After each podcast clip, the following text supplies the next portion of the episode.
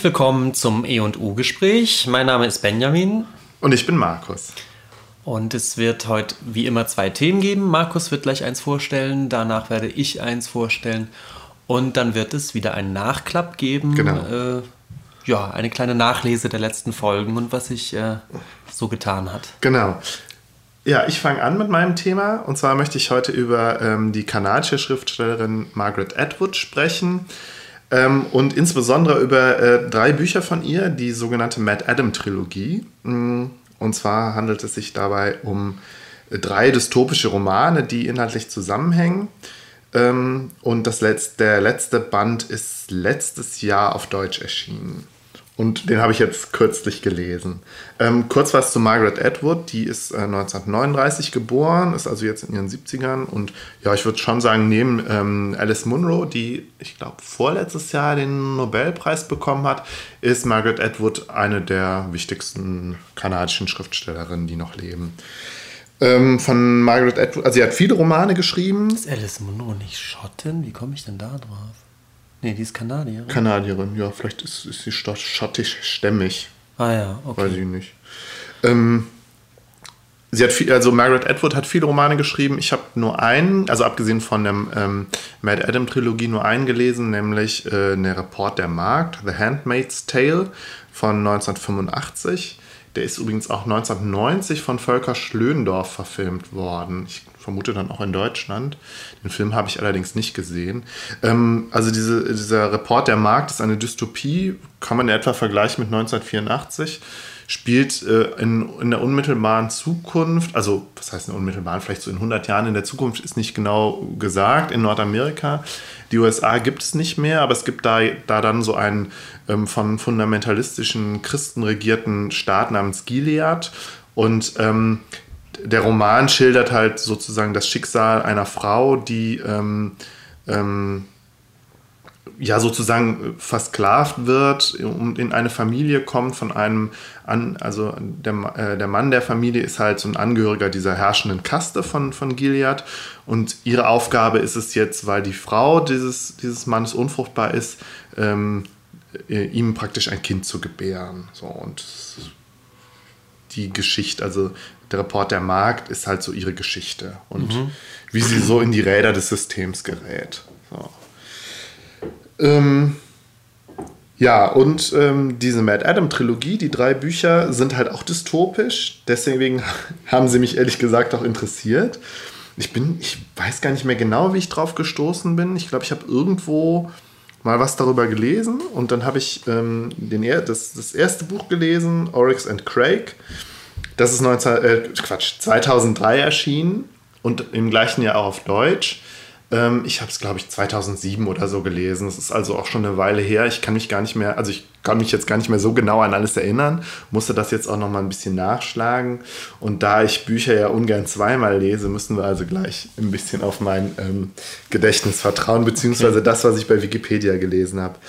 Ähm, der, der, zweite Roman ist 2009 erschienen, ähm, auch auf Deutsch. Der heißt The Year of the Flood oder Das Jahr der Flut. Ich glaube, den habe ich sogar ziemlich kurz darauf, ich glaube 2010 oder 11 gelesen. Und 2013 erschien der letzte Band namens Matt Adam. Und zwar ist das in einem Wort geschrieben, also M-A-D-D-A-D-D-A-M. Mad Adam. Mad Adam. Und vermutlich kam das den, den, dem deutschen Verlag oder den deutschen Übersetzern so seltsam vor, sodass sie das auf Deutsch die Geschichte von Zepp genannt haben. Und Zepp, also C-E-B, ist halt einer der Protagonisten des letzten Buches. Ich dachte, die hätten jetzt so einen richtig guten Verlagstitel. Tränen der Aber das ist doch, also das ist eigentlich, ist das, ja, weiß ich nicht, das ist eine Verlegenheitslösung. Also ich kann mir schon vorstellen, dass also ganz oft ist ja immer das Problem, dass dann die deutschen Übersetzungen oder diese, wie du sagst, Verlagstitel dann ganz schlecht sind und mhm. peinlich. Obwohl das gleich bei Filmen das ist es noch eher so, ne? ja, ja, ja, gut. Obwohl da, geht's noch so. Da habe ich das Gefühl, da, da greifen sie dann öfters auf Untertitel zurück. Also dann gibt es den, den englischsprachigen Originaltitel mhm. und dann einen deutschen Untertitel. Naja, egal. Auf jeden Fall, das Buch habe ich jetzt vor kurzem ausgelesen, das dritte und äh, fand das alles ganz toll. Insbesondere der erste Roman hat mich damals total umgehauen. Und ich will jetzt versuchen, so ein bisschen, ähm, also dir erstmal so ein bisschen zu erzählen, worum es geht. Mhm. Und dann können wir ja vielleicht gemeinsam überlegen, also beziehungsweise vielleicht kannst du mir dabei helfen, äh, herauszufinden, was ich daran jetzt, also was das Tolle an dem Roman war. Ich versuche das mal so ein bisschen auf den Punkt zu bringen. Gender-Aspekte. Die gibt's auch. ja, hurra. Warum sagst du das jetzt so? Das ist, du interessierst dich immer gerne für Gender-Aspekte. Ich finde die ja immer ein bisschen anstrengend, aber. Ein ganz großes Ein, Eis. ein, ganz heißes ein ganz Eisen. heißes Eis. Ja. Nee, gut. Ähm, ja, ich bin gespannt. Okay. Ich kenne natürlich wie immer nichts. Ich habe den Namen der Autorin noch nie gehört. Ich habe keins der Bücher gelesen. Aber vielleicht es besteht die Chance, ähm, und zwar soll, ähm, äh, will HBO, ja, kennen wir alle den Fernsehsender, will diese Matt Adam Trilogie verfilmen, also in, in, in, als, als eine Serie, in eine als Serie adaptieren ähm, und auch von einem recht bekannten Regisseur, dessen Name mir natürlich jetzt nicht einfällt. Auf jeden Fall bin ich sehr gespannt und kann mir auch gut vorstellen, dass Ah. das funktioniert als Serie. Okay. Ja, also die Matt Adam Trilogie. Ähm, ich sage erstmal ein bisschen was Allgemeines. Und zwar ist, die, sind diese drei Romane sowohl, also spielen, haben sowohl ein dystopisches als auch ein postapokalyptisches Szenario. Ich schlüssel das jetzt so ein bisschen auf, weil es halt, ähm, weil es halt, ich würde sagen, in vielen, vielen Romanen du halt entweder diese Dystopie halt hast, wo das, was jetzt sozusagen, also ist jetzt mal ganz einfach zu formulieren, jetzt schlecht läuft in der Welt, so ähm, einfach nochmal schlecht, noch mal schlechter ist. So. Okay. Und äh, postapokalyptisch in dem Sinne, dass eben eine Apokalypse, also irgendwas ist passiert, eine große Katastrophe, die meisten Menschen sind halt tot und die Erde, die, die, die Welt ist nahezu kaputt und zeichnet so nach, was danach halt ist. Ähm, und die Mad Adam Trilogie ähm, zeigt halt ähm, das, was, also zeigt halt praktisch das Unmittelbare davor und das Unmittelbare danach eben dieser großen Katastrophe. Die Katastrophe selbst spielt, wird zwar erwähnt und auch kurz geschildert, aber sie steht jetzt gar nicht so stark im Zentrum. Also es, es, es, ich kann es ja schon mal vorwegnehmen, es geht um eben vor allen Dingen um die Überlebenden dieser Katastrophe und ähm, ja, das Sterben der meisten Menschen spielt jetzt gar nicht so sehr die Rolle, muss man erstmal sagen. Ja, ähm, also die, die, die Zukunft, die geschildert wird, diese dystopische Zukunft, sieht, sieht so aus, praktisch, dass, dass äh, der, der Kapitalismus sozusagen ähm, immer ungezügelter wurde und letzt, äh, ähm, letztlich, ja, man von, von so einer Herrschaft der Konzerne irgendwie ausgeht. Also ich musste da auch direkt denken an, an den Wolkenatlas von David Mitchell. Da gibt es ja auch eben diese eine Episode, die auch in so einer düsteren Zukunft spielt, die von Konzernen beherrscht wird. Und das ist sehr ähnlich. Also bei, bei Mitchell ist es noch ein bisschen krasser. Und hier bei Margaret Atwood ist es aber auch schon so, dass, äh, dass eigentlich die Konzerne die Großkonzerne äh, sozusagen die Welt beherrschen oder zumindest Nordamerika. Über, über den Rest der Welt erfahren wir nicht so viel.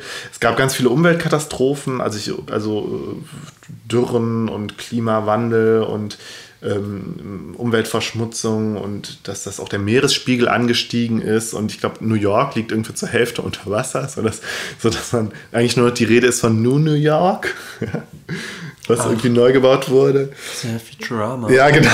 Witzig.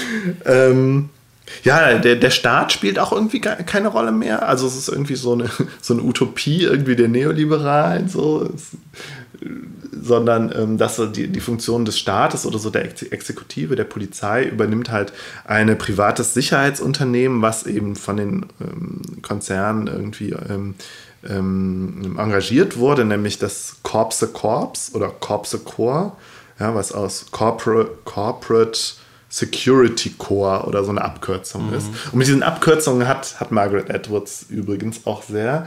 Äh, da würde ich nachher nochmal drauf kommen, weil das teilweise sehr lustig ist und sehr, sehr, ähm, ja, einfach äh, ganz deutlich Satire, wie sie da, wie sie da so Abkürzungen von, von Konzernen und sowas erf erfindet. Also auch so ein bisschen Satire auf dieses Behördendeutsch oder? Nö, nö, einfach auf dieses, ich würde sagen, auf diese Werbe, Werbe, ich meine, es ist ja natürlich Englisch, aber halt auf dieses, ne, so. Okay. Man könnte vielleicht schon sagen, irgendwie im, im, im, im, im, als Hommage irgendwie an, an ähm, das, was ich glaube, das ist fast in allen dystopischen Romanen hast du das. Neusprech. Genau, Also, den Neusprech. Also das ist bei 1984, du hast es bei, bei Brave New World, da haben sie ja auch, glaube ich, so Abkürzungen oder so, so neu. Ja, doch, da sprechen die auch irgendwie von so, von so, ähm, ich weiß nicht, die, die, die nehmen doch so Drogen, die so einen Namen haben und so, fällt mir jetzt nicht mehr genauer ein. Aber hier bei Mitchell hast du das doch auch in dem, in dem, ähm, in dieser Episode, der in, äh, ähm, der in dieser Dystopie spielt. Beim Wolkenatlas. Ja, genau. Du meinst den, der in so, einer- so einer asiatischen Riesenstadt Genau, ja. spielt, oder? ja in, nee, näher so, Kop, so Kopros. Ja, oder ja. Ja. Weiß ich jetzt nicht, sprachlich. Hm, haben, ist das auf jeden Fall. Also ich glaube einfach, dass, Okay. dass, Matt ähm, dass ähm, Margaret Atwood sich da so in so eine Tradition setzt. Mhm. Ähm, ja, und die Menschen leben halt entweder in so gated Communities, die eben von den, von den ähm, Konzernen betreut werden, also denen, die, die Menschen, denen es, denen es etwas besser geht und den meisten Menschen geht es schlecht und die leben halt so in, so- in, in, in sogenannten Plebs, Plebsland, in, in so großen Slums, denke ich mal, so stelle ich mir das Der zumindest Plebs. Ja, ja, genau, der Plebs. okay. Ähm, ja, und eines ihrer zentralen Themen ist eben Gentechnik und wie sozusagen die, also es geht halt, wenn, wenn von Konzernen die Rede ist, geht es meistens um, um ähm, Pharmakonzerne und Gentechnikkonzerne, Biotech-Unternehmen und deren Machenschaften sozusagen. Also, dass die äh, neue Lebensformen, transgene Tiere und eben auch äh, Pflanzen und so erschaffen und ähm, was damit halt passiert und ja, deren Machenschaften. Ähm, zum, Beispiel, ja, zum Beispiel tauchen dann auch später diese verschiedenen Tierrassen auf, zum Beispiel diese sogenannten Organschweine, also Schweine, die irgendwie ähm, gezüchtet worden sind oder eben ähm, genetisch produziert worden, um, um menschliche Organe äh, nachwachsen zu lassen. Ah ja. So, Die Ah haben dann ja. auch menschliche DNA. Ja, also das ist diese, diese Dystopie und dann halt, ähm, ich glaube, das ist nur ein paar Monate später eben, nachdem halt eine große, ähm, auch wie sich später dann herausstellt, genetisch, äh, gentechnisch erzeugte Seuche, ähm, ich vermute mal fast alle Menschen dahin gerafft hat innerhalb von kürzester Zeit. Ähm, ist das, also das ist dann eben diese, diese, äh, dieses postapokalyptische Szenario und ähm, ähm, die, diese, diese transgenen Tiere haben dann überlebt und streifen dann so durch die, durch die, äh, durch die Ruinen sozusagen. Und ähm, es gibt halt eine Gruppe von, von Überlebenden, ich weiß nicht wie viele, ich schätze mal nicht um, um die 20 Leute und halt die Protagonisten, die eben Teil dieser Gruppe sind, ähm, zumindest zum Teil. Und ähm, ja, in, in, in, in der Mad Adam Trilogie geht es halt immer darum, was war, was ist, also um, um deren Leben sozusagen vor, dem, vor dieser Katastrophe und eben unmittelbar danach. Ähm, also die, diese, die Romane switchen immer zwischen beiden Zeitebenen hin und her. Praktisch jedes Kapitel spielt dann wieder vorher und nachher. Ähm, ja, und ich würde jetzt kurz versuchen, die, die Handlung so ein bisschen, also ich natürlich kompliziert, aber ich versuche es trotzdem. Ähm, bei Or Oryx und Craig geht es erstmal um die beiden, also Oryx und Craig sind äh, die, die Pseudonyme von zwei Figuren, nämlich von, von ähm, Craig, ja, der, also Craig ist der ähm, englische Name von einem, von einer, Vo von einem von einer Vogelart, ich glaube eine Ralle oder so, ich weiß es auch nicht mehr, auf jeden Fall irgendein, ich glaube vom Aussterben bedrohter Vogel oder so und das ist der Deckname, dem sich eben ähm, Glenn heißt der, gibt. Und ähm, bei Glenn sind wir auch direkt schon bei dem Verursacher der großen, der, der, dieser großen Katastrophe. Glenn ist ein genialer Gentechniker. Und Margaret Atwood hat wohl im Nachhinein auch gesagt, dass er, dass halt irgendwie Asperger-Syndrom hat. Ähm, und ähm, ja, Glenn hat sich halt, also wie, wie im, im Laufe des ersten Buchs herauskommt, ähm, zur Aufgabe gesetzt, äh, die, die Menschheit eben zu vernichten, weil er gesehen hat, dass es so nicht weitergehen kann und dass die Menschen die, die ähm, Welt zugrunde richten. Und dann hat er, hat er halt ein Virus entwickelt oder einen Krankheitserreger und den hat er in einer, in einer Pille versteckt, die, also einer Droge, ich glaube, die heißt Bliss Plus, also irgendwie, ich glaube in der deutschen Übersetzung sogar Orgas Plus, also die halt so irgendwie den Orgasmus verstärken kann oder so. Irgendwie so. Und da sehen wir dann auch wieder ganz, also finde ich ganz starke ähm, Bezüge eben zu so, zu, so, zu, zu ähm, zur Brave New World, wo eben halt auch so eine Glücksdroge eine Rolle spielt. Und über diese, äh, über diese Das ist ja was von 12 Monkeys fällt mir gerade Stimmt, ein, hat es auch. Ja, ja, klar, stimmt. Dass ein Wissenschaftler irgendwie. Obwohl geht es da auch um eine Droge? Nee, da geht es nicht um eine Droge. Ich glaube, der setzt ein Virus frei oder sowas, ne? Genau. Ja, stimmt, 12 Monkeys, genau. Und da ist auch die Parallele mit, diesen, mit den Tieren, die, die, die, die so durch die Gegend streifen, ähm, ähm, ja, deutlich.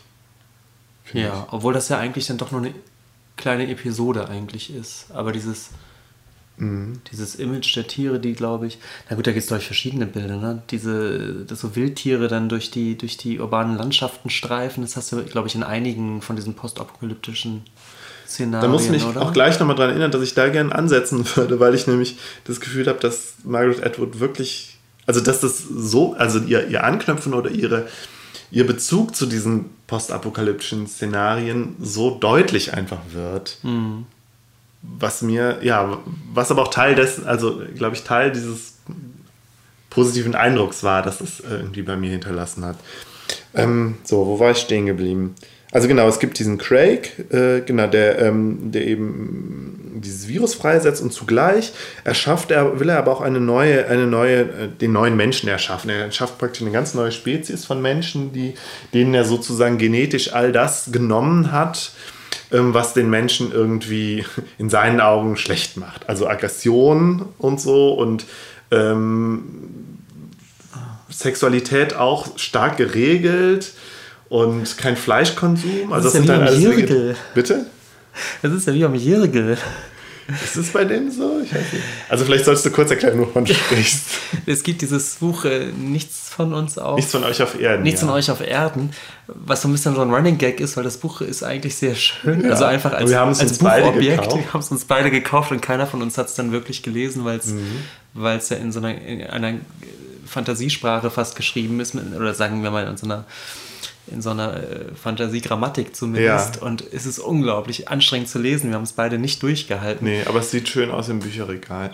Aber die, äh, ich glaube, die Grundgeschichte, der, der spannt ja so einen riesigen Bogen über mehr- mehrere Generationen, glaube ich. Und die Grundgeschichte ist, hat auch damit zu tun, dass, äh, dass die Menschen oder ein Großteil der Menschen dahingehend irgendwie behandelt wird, dass die weniger Aggressionspotenzial haben und so und so ein bisschen äh, so dauerhaft, so kalmer, schon, schon genetisch äh, Ja.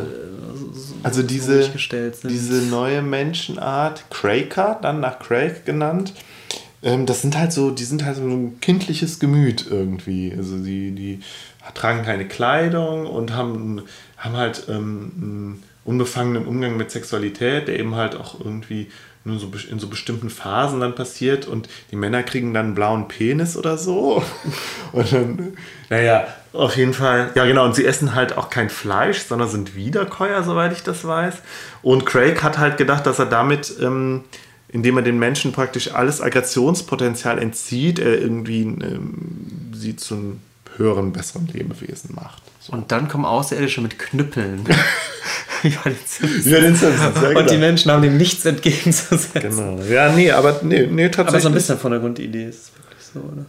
Ähm, ja, ich kann das vorwegnehmen. Äh, Edward macht da dann aber auch nicht viel draus und vielleicht ist das aber auch gerade das Gute. Also sie ist, sie stellt das so dar, aber sie bewertet es nicht. Also sie zeigt jetzt kein Scheit, kein, das ist ja schon ein Spoiler, sie zeigt jetzt kein Scheitern irgendwie, dieser, dieser Cracker, sondern beschreibt es und es ist irgendwie, die sind irgendwie drollig, ein bisschen, also sehr strange, aber auch irgendwie sympathisch. Und ähm, Aber das ja, ist nur ein Teil der Menschheit, oder wie? Oder sind. Nee, das ist, das, ist, das ist letztlich eine kleine Gruppe. Ich weiß nicht, vielleicht Ah. 20, 30 Individuen oder so. Ach so, Ja, ja. okay. Also er hat jetzt, er hat die Menschen ja nicht verwandelt, sondern er hat halt neue Menschen erschaffen. Ah ja, aber als, als Modellversuch so ein bisschen. Genau, ah, Ja, genau. okay. Ähm, ja, und ich meine, am Ende geht es dann so ein bisschen, also ist der Ausblick dann so ein bisschen, dass die Cracker dann lesen und schreiben lernen. Und eine der Hauptpersonen sich dann fragt, ja, ist das jetzt, ist das jetzt gut oder schlecht? Also führt das jetzt wieder zur Katastrophe oder eben nicht? Oder so. Das wird am Lesen. Wiederholt sich die Geschichte jetzt an diesem. Okay. neuen. Ja, aber das ist, bleibt auch alles offen. Ich, gehe- ich versuche mal ein bisschen weiter in der Geschichte zu gehen Ja. oder bei den Charakteren. Ähm, Craig hat einen Jugendfreund sozusagen, Jimmy, genannt Snowman, also der hat auch so einen Decknamen. Ähm, der ist eigentlich der Protagonist. Und im Gegensatz zu, äh, zu Craig oder beziehungsweise Glenn ist Jimmy halt so ein bisschen, ja, ist halt so ein, ein bisschen trotteliger Typ irgendwie. Ähm, und die Geschichte von Oryx und Craig, also wir sind jetzt gerade noch im ersten Roman, Geschichte von Oryx und Craig ist eigentlich so eine Dreiecks-Liebesgeschichte. Und es gibt halt noch Oryx, das ist eine junge Frau, die sozusagen die gemeinsame Geliebte von beiden ist. Und ähm, ja, dann wird auch eine krasse Geschichte erzählt, dass ich glaube, ich glaube, Glenn sieht Oryx irgendwie im Fernsehen oder so und sie ist halt irgendwie ja, sie ist, kommt aus einem Dorf irgendwo in Asien und ist irgendwie dann zur, zur, als Kind zur Prostitution gezwungen, gezwungen wo, worden. Und sie muss dann, und er rettet sie dann irgendwie, also auch eine sehr, sehr seltsame Geschichte. Und, ähm, und holt sie dann irgendwie zu sich in das Labor, wo er dann mit den, da, da, ähm, dabei ist, eben diese neuen Menschen zu erschaffen. Und Oryx wird dann sozusagen, also sowohl irgendwie seine Geliebte als auch äh, oder ich weiß gar nicht, ob, ob, er sie dann auch eigentlich für Sex bezahlt. Also zumindest ist es so ein, so ein, so ein hat sie, nimmt sie dann am Ende so eine doppelte Funktion ein und ist zugleich dann auch irgendwie die, die Betreuerin dieser, dieser Craker, die dann da im Labor halt herangezüchtet werden und in so einem überdachten Gehege sozusagen leben. Mhm. Und ähm, Oryx ist dann die, ihre, die, die erste Lehrerin für diese, für diese Craker. Ähm, ja, und ähm, also es entspinnt sich eine Dreiecksgeschichte. Jimmy verliebt sich dann tatsächlich auch in Oryx und sie sich auch in ihn. Und ähm, am Ende bringt Glenn Oryx vor den Augen von Jimmy um und Jimmy erschießt Glenn dann. Ich glaube, so war das. Ähm, warum auch immer, ich weiß es nicht mehr genau. Und so endet halt der erste Band. Mhm. Also so endet ähm, Oryx und Craig. Und ähm, zugleich spielt er ja auch immer noch in der Zukunft nach der Katastrophe. Also, ähm, dass, dass ähm, Jimmy ähm, Glenn umgebracht hat, ist so ungefähr zeitgleich mit, dem, mit, der, ähm, mit, der, mit der Freisetzung des Viruses. Und ähm, in der Zeit danach ist Jimmy, der ist irgendwie dann schwer verwundet oder so, ist aber nicht, ist aber immun äh, gegen die Seuche, weil ich glaube, das hat ihm Glenn dann noch so mitgegeben, ähm, weil das ja doch irgendwie sein bester Freund war. Und dann, ja, streift er so durch die Gegend und kommt eben in Kontakt mit diesen Krakern. Und wird von denen dann halt auch so ein bisschen, ähm, so ein bisschen verehrt, so als, mhm. als irgendwie der beste, der beste Freund ihres Schöpfers. Mhm. Ich glaube, so in der Art war das. Ja, ähm, das ist das, das erste Buch, Oryx and Craig. Das zweite Buch, ähm, äh, Das Jahr der Flut, spielt parallel, ähm, aber mit anderen Protagonisten, die aber auch so in, in peripheren Kontakt stehen zu Jimmy und Craig. Mhm. So. Aber äh, aus einer anderen Perspektive, nämlich von zwei Frauen, von Ren, ähm, äh, die ist ja, jüngere Frau in, in der Geschichte und ähm, eine frühere Freundin tatsächlich von Jimmy. Also da ist der, der Berührungspunkt. Und sie haben, glaube ich, zusammen studiert und das ist halt auch so eine, so eine sehr makabre Sache, dass halt dann, ähm, also als halt die Geschichte von Jimmy und ähm, Glenn erzählt wird, ist es so, dass, dass Glenn dann irgendwie an, das, an die Watson Crick Universität geht, die halt von, der, von den Konzernen gefördert wird, äh, gesponsert ist und wo die Studenten dann alles kriegen und total, also so ein Elite-Ding. Ne? Und ähm, Jimmy dann aber halt an so einer Universität der freien Künste oder irgendwie der Geisteswissenschaften landet, Martha Graham, wo man halt alles andere machen kann, wo aber eigentlich überhaupt kein Geld da ist. Das ist total heruntergekommen, weil sich niemand, also weil das, da kein wirtschaftlicher Wert drin besteht. Mhm. Und es wird immer so beschrieben, es wird ja dieser Gegensatz halt beschrieben und ähm, ja, und Ren studiert halt auch ähm, an dieser Martha Graham und Jimmy landet dann irgendwie in der Werbung und äh, Ren findet dann am Ende aber nur einen Job in einem Nachtclub als Tänzerin. Mhm. Und zwar in so einem, das nennt sich Scales and Tails und es besteht irgendwie darin, dass die Frauen halt so ähm, Bio, Biomorph oder wie auch immer so, so Kostüme, Anzüge anhaben, die praktisch eine zweite Haut halt bilden, die dann aber so Schuppen oder Federn haben. Also scheint anscheinend einen sehr seltsamen Fetisch anzusprechen, dass, dass, dass okay. die Besucher dann so an so Tierwesen interessiert sind. Allerdings wird auch immer gesagt, ja, nee, sie sind ja nur Tänzerinnen und für, die, für den Sex tatsächlich werden dann irgendwie, ja, so die Leute aus, die Frauen irgendwie aus, aus den Slums geholt. Mhm. Ähm, ja, Ren überlebt die Katastrophe auch, nämlich sie ist, glaube wird, glaube ich, dann von einem von einem äh, ihrer Kunden gebissen, irgendwie so im Eifer des Gefechts und muss dann in so eine, so eine, ähm, ähm, wie heißt das Wort? In so eine Zelle. Wie heißt der nochmal, wenn man sich. Quarantäne. Sie muss in so eine Quarantänezelle. Und deswegen überlebt sie eben die Katastrophe. Und ähm, ja, es wird auch immer so erzählt, auch immer mit ihrer, mit ihrer früheren Jugendfreundin Amanda, die irgendwie Künstlerin geworden ist und sie treffen dann später wieder aufeinander. Die andere Protagonistin ist Toby.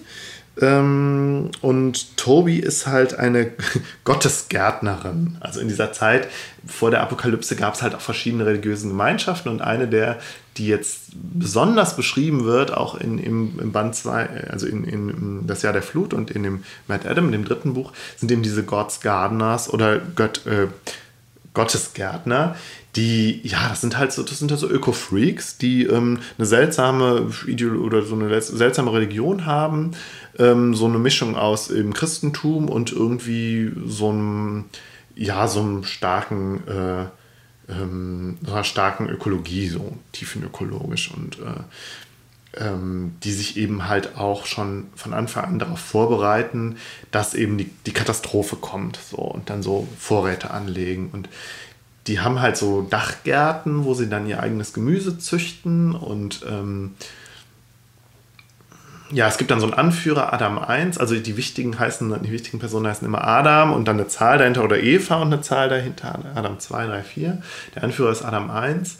Und das Buch ist halt immer, also fast jedes Kapitel beginnt dann das, das mit so einem Auszug von so, einem, von so einer Predigt von diesem Adam.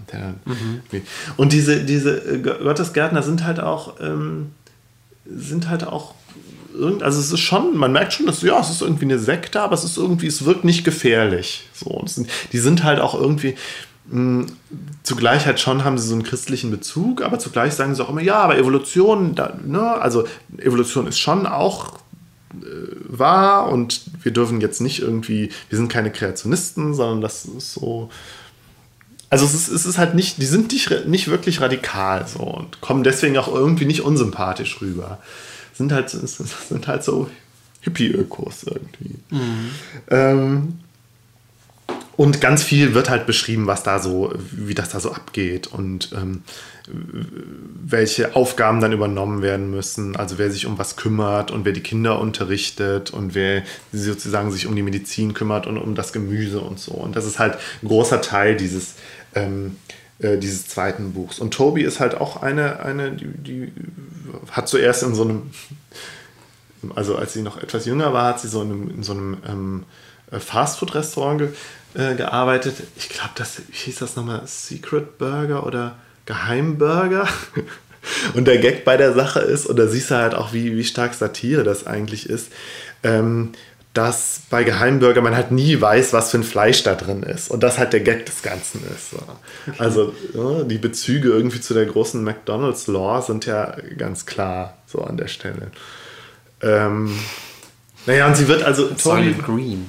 Ja, ja, ja, ja, genau. Und Toby wird halt dann äh, ganz krass bedroht und gestalkt von, ihr, von dem Chef, von diesem Filialchef namens Blanco. Und der ist halt so ihr ihr, ihr, ihr, ja, ihr Stalker und ihr, ihre Nemesis sozusagen im ganzen Buch. Und äh, man denkt dann immer wieder, ach, jetzt, jetzt, hat sie ihn, jetzt hat sie ihn Gott sei Dank irgendwie besiegt oder jetzt hat sie ihn, ähm, äh, jetzt ist er tot oder für immer gefangen und dann taucht er doch immer wieder nochmal auf. Also ganz überzeichnet fieser, äh, Psychopath, der ihr dann immerhin, also weil sie sich einmal ihm halt verweigert hat und oder sozusagen, sie ist halt einer Vergewaltigung entkommen, soweit ich das weiß, oder sie hat sich irgendwie ihm ihm halt entzogen und dann sind er eben auf Rache und verfolgt sie halt und sie flieht dann zu den Gottesgärtnern und selbst da erwischt er sie und dann lässt sie sich irgendwie so ein Makeover unterziehen und ist dann so irgendwie, man erkennt sie gar nicht mehr und dann, dann wird sie irgendwie Leiterin von einem Spa, ja, also so einem, so einem, ähm, so einem Club, wo so die reichen Frauen dann hingehen, um sich irgendwie schön zu machen und wohl zu fühlen, so Anuyu Spa, Spa, also Anuyu, also auch so a new you, irgendwie so, mhm. also auch wieder so ein Wortwitz. Und ähm, in diesem Anuyu Spa überlebt sie dann, glaube ich, schafft es auch irgendwie die, ähm, äh, die Katastrophe zu überleben. Und am Ende trifft sie dann mit Ren wieder zusammen, die sie, glaube ich, dann auch von früher noch von den Gottesgärtnern kennt. An die Einzelheiten kann ich mich jetzt gar nicht mehr so genau erinnern. Ähm, ja, das ist das, das, ähm, das, zweite Buch. Das dritte Buch, Matt Adam. Also während die beiden ersten so parallel gespielt haben, das dritte spielt halt danach und ähm, greift halt ähm, spielt halt, also, ne, wir haben Jimmy noch von dem ersten Buch und ähm, Toby und Ren und ähm, die über, überbleibenden Gottesgärtner und die treffen nach der Katastrophe halt wieder zusammen und versuchen sozusagen, ja, wieder so eine kleine Gesellschaft, eine Gemeinschaft aufzubauen nach der Katastrophe. Ähm, und da muss ich noch dazu sagen, dass ähm, dass aus den Gottesgärtnern, die haben sich dann doch auch, es gab dann ein Schisma, ja, also die haben sich dann gespalten, ne? die Sekte hat sich gespalten und das, daraus sind dann, also eine der Gruppe sind dann diese Matt Adams, die dann so ein bisschen zu so Ökoterroristen oder Gentechnik-Terroristen wurden. Also tatsächlich so wie bei 12 Monkeys so ein bisschen. Mhm. Und ähm, immer versuchen, ähm, rauszufinden, was die großen Konzerne planen. Also was die halt für, ähm, für also der, ähm, äh, worum es dann immer geht, ist, dass ähm, also diese Verschwörung, die dann da aufgedeckt wird, ist, dass die Konzerne letztlich Krankheiten erzeugen, für die sie dann selber wieder äh, die Medikamente herstellen. Mhm. Also eigentlich eine, auch eine klassische Verschwörungstheorie, wenn es eben um die Pharmaindustrie geht. Mhm. Und bei Margaret Atwood wird das einfach alles ausgewälzt. Also sie ist, sie ist sich da irgendwie keiner, keines Klischees zu schade. Mhm. Ähm, ja, und das, also das dritte Buch zeigt, äh, ist dann eben die Geschichte von, von Sepp und Adam. Und das sind äh, zwei Brüder, die dann später ähm, auch bei den God, also Adam gründet später die Gods Gardeners und Sepp ist halt sein Bruder und ja, so ein, so ein knorriger Typ. Ich stelle mir den so ein bisschen vor wie, wie Hugh Jackman als Wolverine, also so in, also raue Schale äh, irgendwie, aber weicher Kern. Und deren Geschichte wie sie dann letztlich bei den God's Gardener landen und die sind halt beide Söhne von so einem, von so einem Reverend, der, ja, der so ein bisschen wie so ein evangelikaler äh, äh, ähm, Prediger aus, wie man sie jetzt heute vielleicht so aus den USA kennt, so auf, auftritt. Die Geschichte selber, also es wird dann so deren Vergangenheit erzählt und dann halt die Gegenwart, wo dann halt auch ähm, ja, wieder, das hatte ich jetzt noch nicht erzählt, es gibt die so, äh, überlebt haben auch die sogenannten Painballer. Und äh, der, ähm, dieser Erzfeind von, von Toby, dieser Blanco, ist halt auch ein Painballer geworden. Painballer. Ich finde gut, wenn irgendwo Erzfeinde drin vorkommen. Ja, Painballer ist halt, ähm, das kennen wir jetzt auch schon. Das ist, also kennen wir auch schon aus anderen, aus anderen Büchern und Filmen. Ähm, Verbrecher werden halt nicht äh, irgendwie nicht eingesperrt oder hingerichtet, sondern in, in, in die Paintball-Arena geschickt, wo sie sich halt mit ähm, so Paintball-Kanonen beschießen, nur dass eben das, dass da eben Säure drin ist anstatt Farbe und dass sie halt sich irgendwie umbringen müssen und dadurch halt noch psychopathischer werden, als sie es eh schon waren. Und ähm, ein paar von diesen Paintballern haben dann, haben dann wohl auch die Katastrophe überlebt und sind halt hier super brutale Unmenschen geworden, die eben den, den, den, den überlebenden Gods Gardenern ähm, und unseren Protagonisten eben nachstellen. Und ja, aber in, in, äh, am Ende von dem, von dem Matt Adam, von dem dritten Buch, ähm, schließen sich dann die, die überlebenden ähm, Menschen mit den Organschweinen, die sich auch als sehr intelligent, aber eben auch gefährlich herausgestellt haben, zusammen und mit den Krakern, die irgendwie mit den Tieren kommunizieren können und die ziehen dann sozusagen in die Schlacht gegen die Painballer. So, und mhm. gewinnen dann auch und das ist sozusagen das Happy End von, von dem Ganzen. ja, wird aber auch gar nicht so aus, ausgewählt, es wird eher auch so nebenbei dann erzählt. Ja, so viel zum Szenario. Ähm, ist, dir noch, ist dir noch irgendwas unklar? Alles, aber. Alles, okay. Also, wir, wir haben es ja, du hast ja jetzt auch schon ein paar Mal gesagt. Also, äh, sie, also ähm, Margaret Atwood greift schon irgendwie in alle Töpfe, was es so an, also äh, in der, im, in der Popkultur irgendwie oder im, im kulturellen Gedächtnis an Versatzstücken von dystopischen Szenarien gibt. So. Und mhm. von Schreckensszenarien des, des ähm, freidrehenden Kapitalismus irgendwie. Mhm. Und vor allen Dingen halt diese ähm, Verschwörungstheorien, gerade um die Pharmaindustrie und Gentechnik, das hat das hat ihr schon irgendwie angetan. Und ähm, ja, das ist dann. Also sie ist das, sie, sie schreibt darüber und es wirkt irgendwie nie sehr, es ist irgendwie ungebrochen. Und das, und das finde ich gerade das Faszinierende, dass sie, dass sie darüber schreibt und es ist, man merkt irgendwie, es ist Satire, aber es ist halt nie so,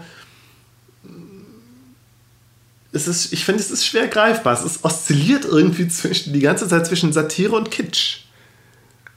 Also Kitsch im Sinne von, dass sie, dass sie so, so plump einfach diese Versatz, mit diesen Versatzstücken spielt, dass man sich wirklich denkt, ja, wie unsubtil. Jetzt, jetzt ist natürlich die Painballer, ja klar, das kennen wir auch schon von hier.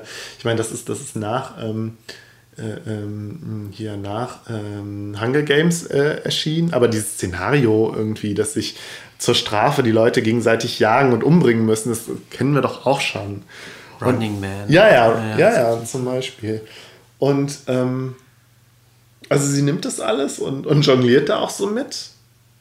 Und es ist immer ganz haarscharf, haarscharf am Kitsch, gerade dann dieses, diese Geschichte von Oryx da, wie die dann irgendwie ähm, ja, versklavt wird, zur, zur Sexsklavin sozusagen gemacht wird als Kind, das ist schon starker Tobak so. Mhm. Und es ist halt alles andere als subtil so. Und es ist halt eigentlich so, wie wir haben ja in der ersten Folge von Schätzing geredet, über, über Limit. Ne, da ist ja am Anfang auch so, das ist ja auch irgendwie so ein, so ein ähm, Kinderprostitutionsring irgendwie ausgehoben. Und so, so ist es auch. Also zumindest habe ich so in Erinnerung. Also alles andere als subtil.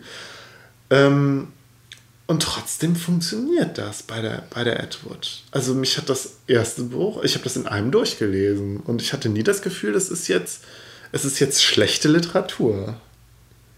Fand ich interessant. So. Also dieses. Also, und dass es, dass es tatsächlich satirisch ist, ist mir auch erst im Nachhinein klar geworden. So richtig.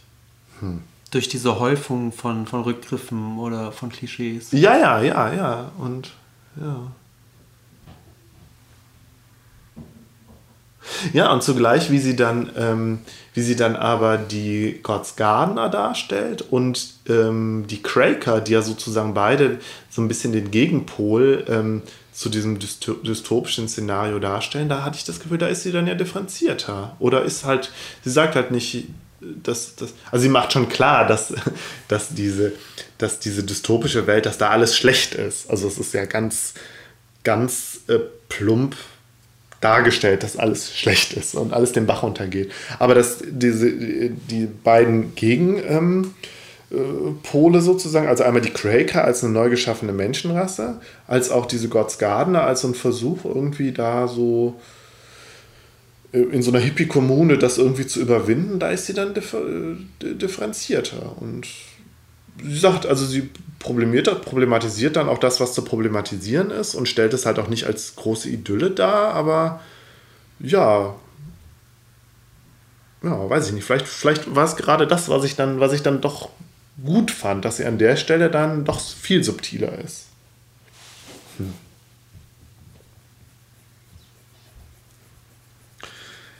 Ich habe mir noch aufgeschrieben, dass dieses, also diese Matt Adam Trilogie als, ähm, ähm, als Vertreter der sogenannten Slipstream-Literatur ähm, angesehen Slipstream. wird. Slipstream, ja. Habe ich, ähm, ich habe jetzt nur vorhin noch mal ganz kurz bei, bei Wikipedia geguckt. Mm, und ich ver verstehe es tatsächlich und und beziehungsweise so hatte ich das auch immer so im, im Kopf, dass Slipstream eigentlich so ein, so ein Nicht-Genre-Genre ist. Nämlich wenn, wenn sich ähm, Autorinnen und Autoren, die eigentlich jetzt keine Genre-Literatur schreiben, also wie zum Beispiel Margaret Atwood, die, hat, die hatte diesen einen dystopischen Roman, aber sie ist ja jetzt keine Science-Fiction-Schriftstellerin. Wenn sich solche Autorinnen und Autoren dann eben so Science-Fiction oder dystopischen Szenarien annehmen, dass man dann von Slipstream-Literatur sprechen kann. Bei Wikipedia stand aber, dass es tatsächlich auch eine inhaltliche Definition da, da gibt.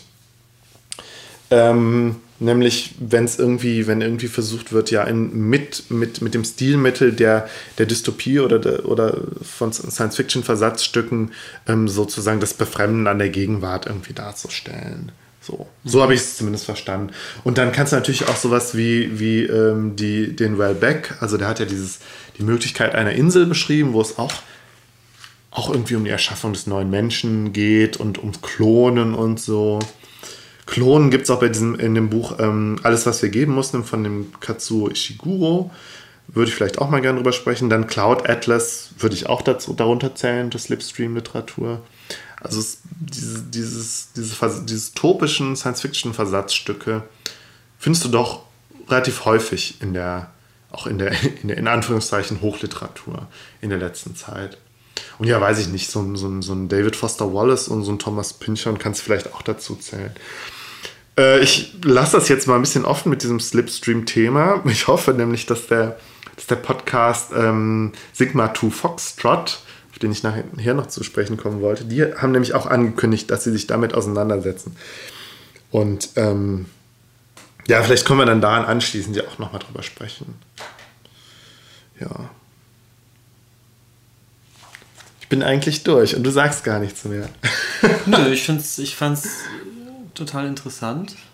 Ja, aber ähm, weiß jetzt auch nicht genau, worüber wir diskutieren sollen. Nö, es gibt da nichts zu diskutieren. Ich hatte ja auch eher den Anliegen, das, darüber zu sprechen und das vorzustellen und Werbung ja. zu machen, weil also dieses August and Craig war eines der wenigen Bücher, das ich wirklich, das mich so gefangen genommen hat, dass ich das in einem durchgelesen habe. Das mhm. kommt wirklich selten vor. Mhm. So.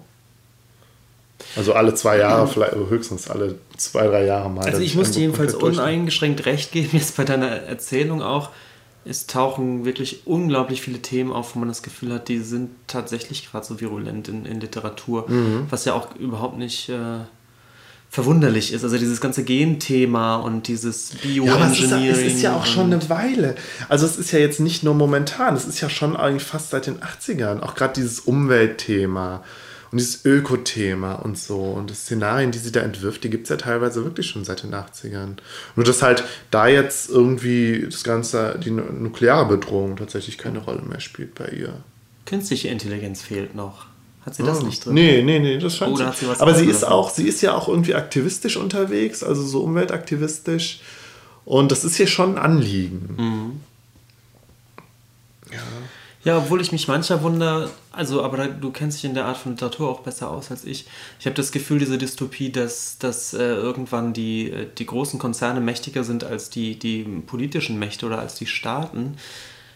Ähm, das wird immer mal angestupst, so in Filmen und so, aber ich habe das Gefühl, es wird selten komplett mal durchgespielt, oder? Ist das ein mhm. großes Thema?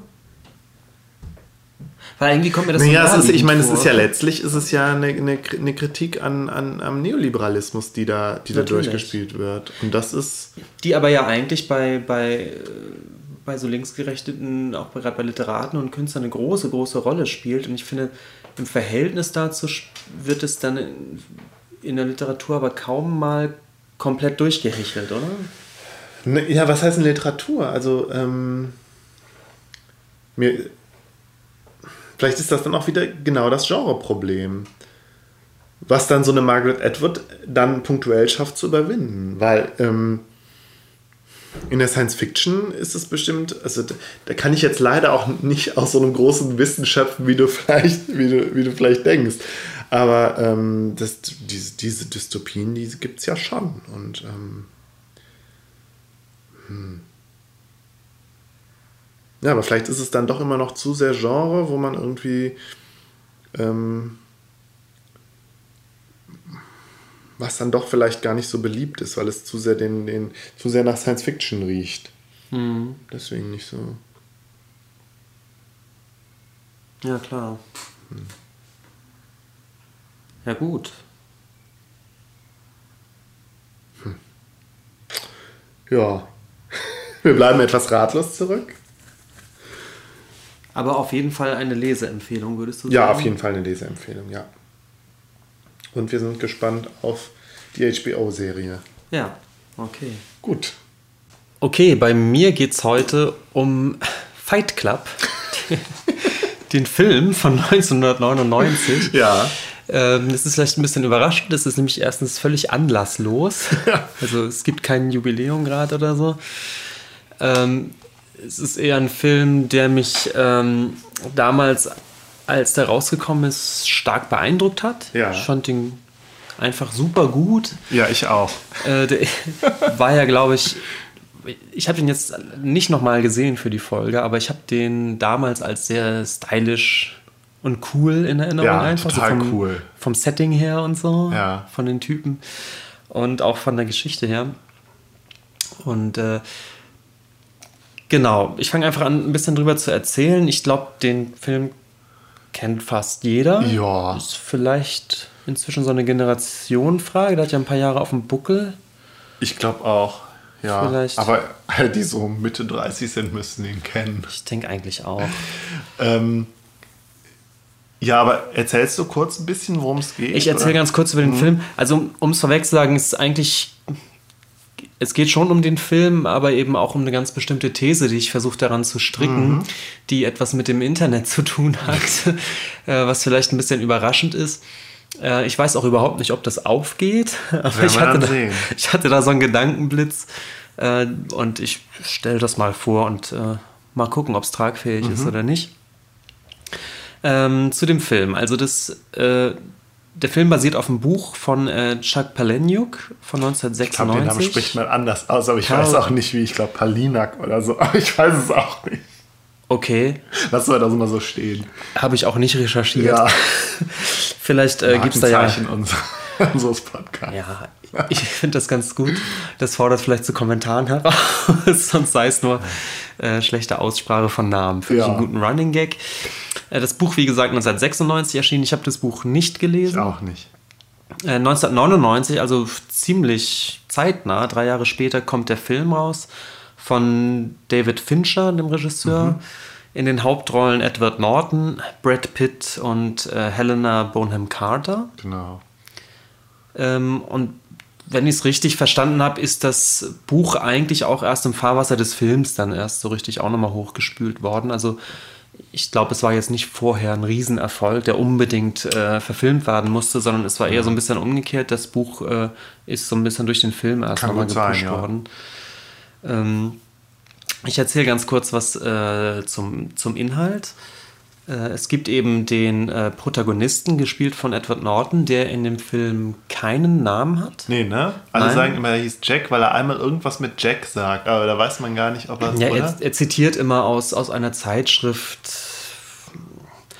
Ist ein bisschen ja, ist kompliziert jetzt zu Ja. erklären. D- Ja, aber ist jedenfalls letztendlich ein Missverständnis. Er heißt nicht Jack und hat tatsächlich keinen Namen. Also das ist schon oft genug Ja. recherchiert worden und auch beim noch so sorgfältigen Gucken, also das entgeht einem nicht einfach, sondern der hat tatsächlich keinen Namen, was auch für die These, die ich nachher sage, auch extrem wichtig ist, Ja. dass der keinen Namen hat. Also der namenlose ähm, Protagonist, äh, Edward Norton, ist so ein, weiß ich nicht, mit 30er, vielleicht ein bisschen jünger, Ja. um die 30 vielleicht. Ähm, leidet unter Schlafstörungen, konsumiert wahnsinnig viel Kaffee und wir kriegen so einen Einblick in sein Everyday Life. Der hat halt so ein langweiliges Büroleben. Ähm, ist halt so ein Durchschnittstyp eigentlich, oder? Der so, der so an so einem Punkt angelangt ist, wo er gemerkt hat, ja, es ist irgendwie, das, jetzt bin ich hier, jetzt habe ich hier einen Job und habe genug Geld, aber irgendwie ist mein Leben genau. fade. Ist, der ist völlig äh, alltagsmüde, wenn man so, so sagen mag, oder vielleicht auch so, sogar zivilisationsmüde. Der hat, Unterfordert, halt auch irgendwie im Job, gelangweilt. Genau, er hat einen langweiligen Job, also gar nicht so ganz unerfolgreich, aber auch überhaupt nicht wirklich erfolgreich. Äh, wenig, wenig, äh, wie sagt man, äh, Verantwortung im Job. Ähm, aber er ist halt, er ist halt auch jetzt nicht arm, also er hat ja genug Geld, so also zivilisationsmüde könnte man schon. Genau, und ich glaube, diese Müdigkeit, das wird genau eben auch gespiegelt, die besteht unter anderem daraus, dass er eigentlich so existenzmäßig die meisten Ziele so ganz gut erreicht hat. Es gibt eine, ja. eine glaube ich, recht berühmte Szene, wo er äh, selbst in Gedanken durch seine, durch seine Wohnung geht und an den Möbelstücken erscheinen dann so ähm, Ikea, katalogmäßig das, so. Wie, es sieht aus wie, als ob er durch den Ikea-Katalog spazieren Genau, es sieht aus, als würde er durch den Ikea-Katalog spazieren.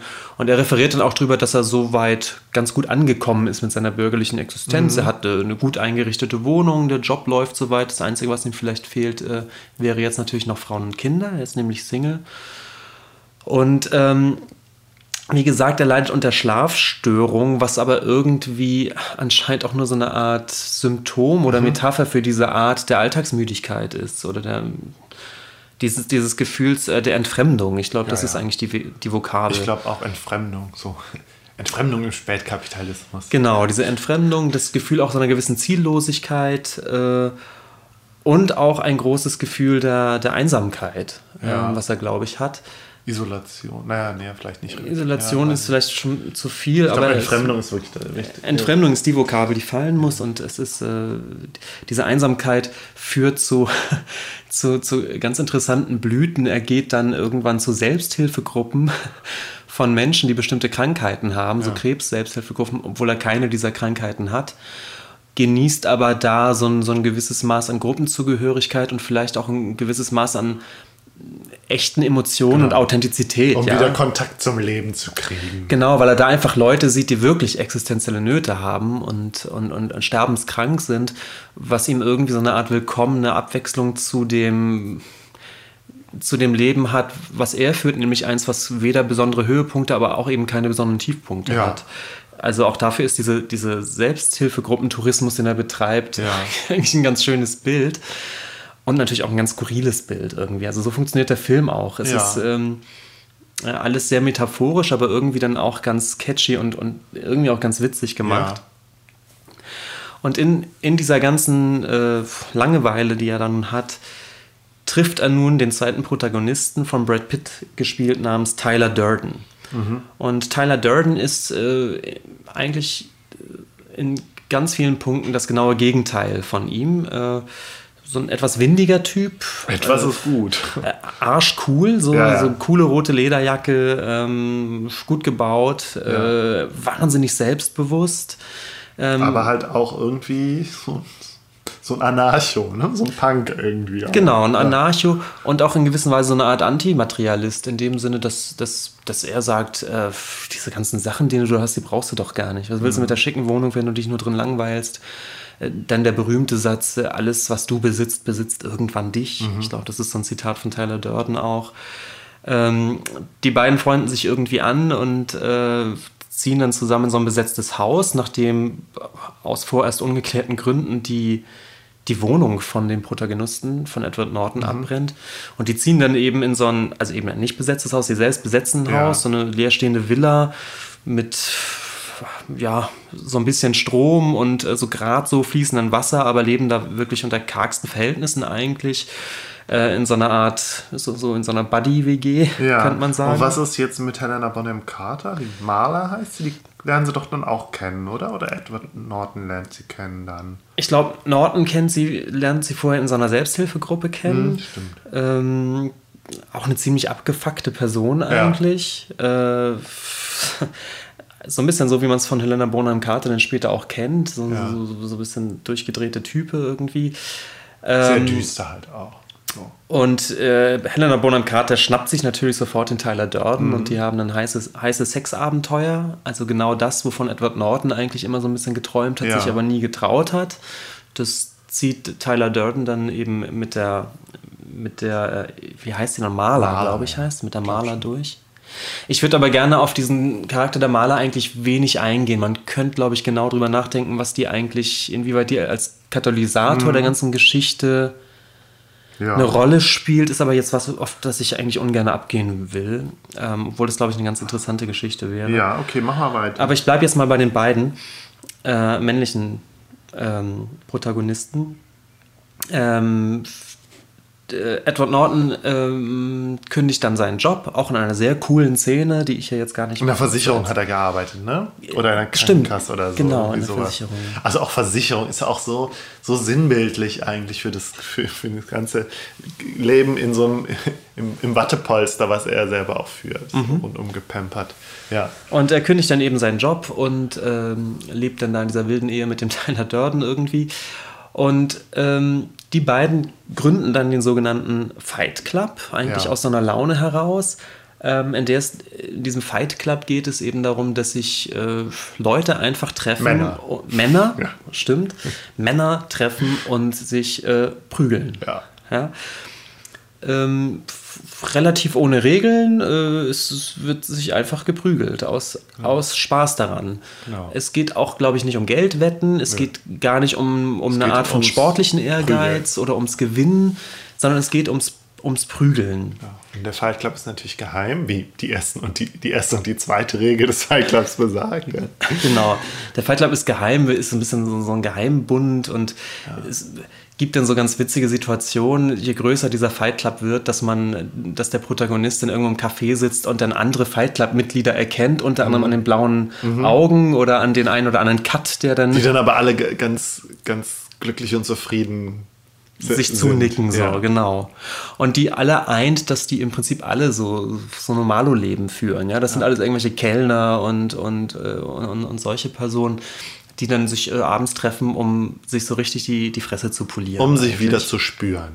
Um sich wieder zu spüren. Also das, was er, was er vorher halt da versucht hat in den in diesen ähm, Selbsthilfegruppen irgendwie so noch durch andere zu erfahren, hat er, anscheinend, hat, hat er jetzt anscheinend eine, einen Weg, Weg gefunden, das ganz unmittelbar. Genau. Aber das würde ich dann gleich gerne Okay. auflösen, wofür das alles so steht, denn dieser Fight Club macht noch äh, eine gewisse Wandlung durch. Denn je größer diese Gruppe wird, desto mehr ähm, fängt Tyler Durden auch an, die so ein bisschen umzufunktionieren zu einer Art Terrorgruppe. Genau, also der Fight Club wird politisch. Der wird wirklich politisch, der wird zu was, äh, wie du auch sagtest, zu was anarchistischem oder eben so was antikapitalistischen vielleicht auch. Ja. Das heißt, Tyler fängt an, die Leute nicht mehr einfach so als Clubmitglieder zu werben, sondern regelrecht zu rekrutieren, um mit denen dann so Anarcho-Aktionen durchzuführen. Genau, ja, gegen die Konsumkultur, irgendwie gegen das Finanzsystem, also alle, gegen alle Symbole irgendwie des Kapitalismus. Genau. Obwohl natürlich von Kapitalismus nie die Rede ist. Und diese, diese Mini-Truppe, die er da zusammenstellt, diese quasi fast militärische Gruppe, äh, die nennt er dann die Space Monkeys. Seine Space Monkeys, den wird dann der, natürlich ganz typisch der, der Kopf rasiert Ja. und dann sind sie halt Teil der, der kleinen Soldatengemeinschaft da. Und diese vorerst kleinen Streiche, die sie dann machen, werden dann immer größer und enden dann damit, dass Tyler Durden einen richtigen Anschlag plant aufs Bankenviertel der Ja. Stadt und richtig die, die Banken, äh, Wolkenkratzer in die Luft sprengen will, um das Bankensystem in eine Krise zu stürzen. Ähm, und diese Art der oder diese Wendung hin zu so einer politischen Terrorgruppe ist etwas, was äh, Edward Norton ähm, doch zunehmend unheimlich wird oder ihm einfach zu weit geht. Ähm, und er versucht das nun zu stoppen äh, und merkt aber, dass diese, diese, diese ganze Gruppe eine gewisse Eigendynamik entwickelt hat, die schwierig aufzuhalten ist. Und es kommt dann an irgendeinem Punkt ähm, in diesem Prozess nun zu dem großen, und jetzt kommt der große Spoiler, den aber, glaube ich, auch jeder kennt. Ja. Es kommt zu der großen Auflösung, dass Edward Norton schnallt, dass er und Tyler Durden ein und dieselbe Person sind. Ja, dass Tyler Durden sein, sein zweites Ich war die ganze Zeit. Genau. Das erfährt er, also diese, diese, Spaltende Persönlichkeit. dieser Moment in dem Film ist auch ein ganz, ganz großer, weil, also so ähnlich wie in anderen Filmen, wo es, wo es so, so große Wendungen gibt, äh, wenn man dann ein zweites Mal den Film sieht, wird einem das alles klar, dass es tatsächlich so funktioniert. Aber wenn man zum ersten Mal sieht, ist es halt eine große Überraschung, dass man sagt, ach, das ist ein und dieselbe Person. Also Tyler Durden ist sozusagen das anarchistische, coolere, draufgängerische Ich von diesem Commuter Ja. Edward Norton. Ähm, damit ist die Sache aber nicht abgehakt, denn dieser Ball, der am Rollen ist, den Tyler Durden ins Rollen gebracht hat, der lässt sich trotzdem nicht so ganz stoppen. Diese ganze Organisation hat von ihm selbst, von Tyler Durden, die Anweisung bekommen, wenn ich jemals versuche, das zu stoppen hier, Ja. dann, äh, dann kastriert mich, mich und so, fesselt ja. mich und zieht es trotzdem durch.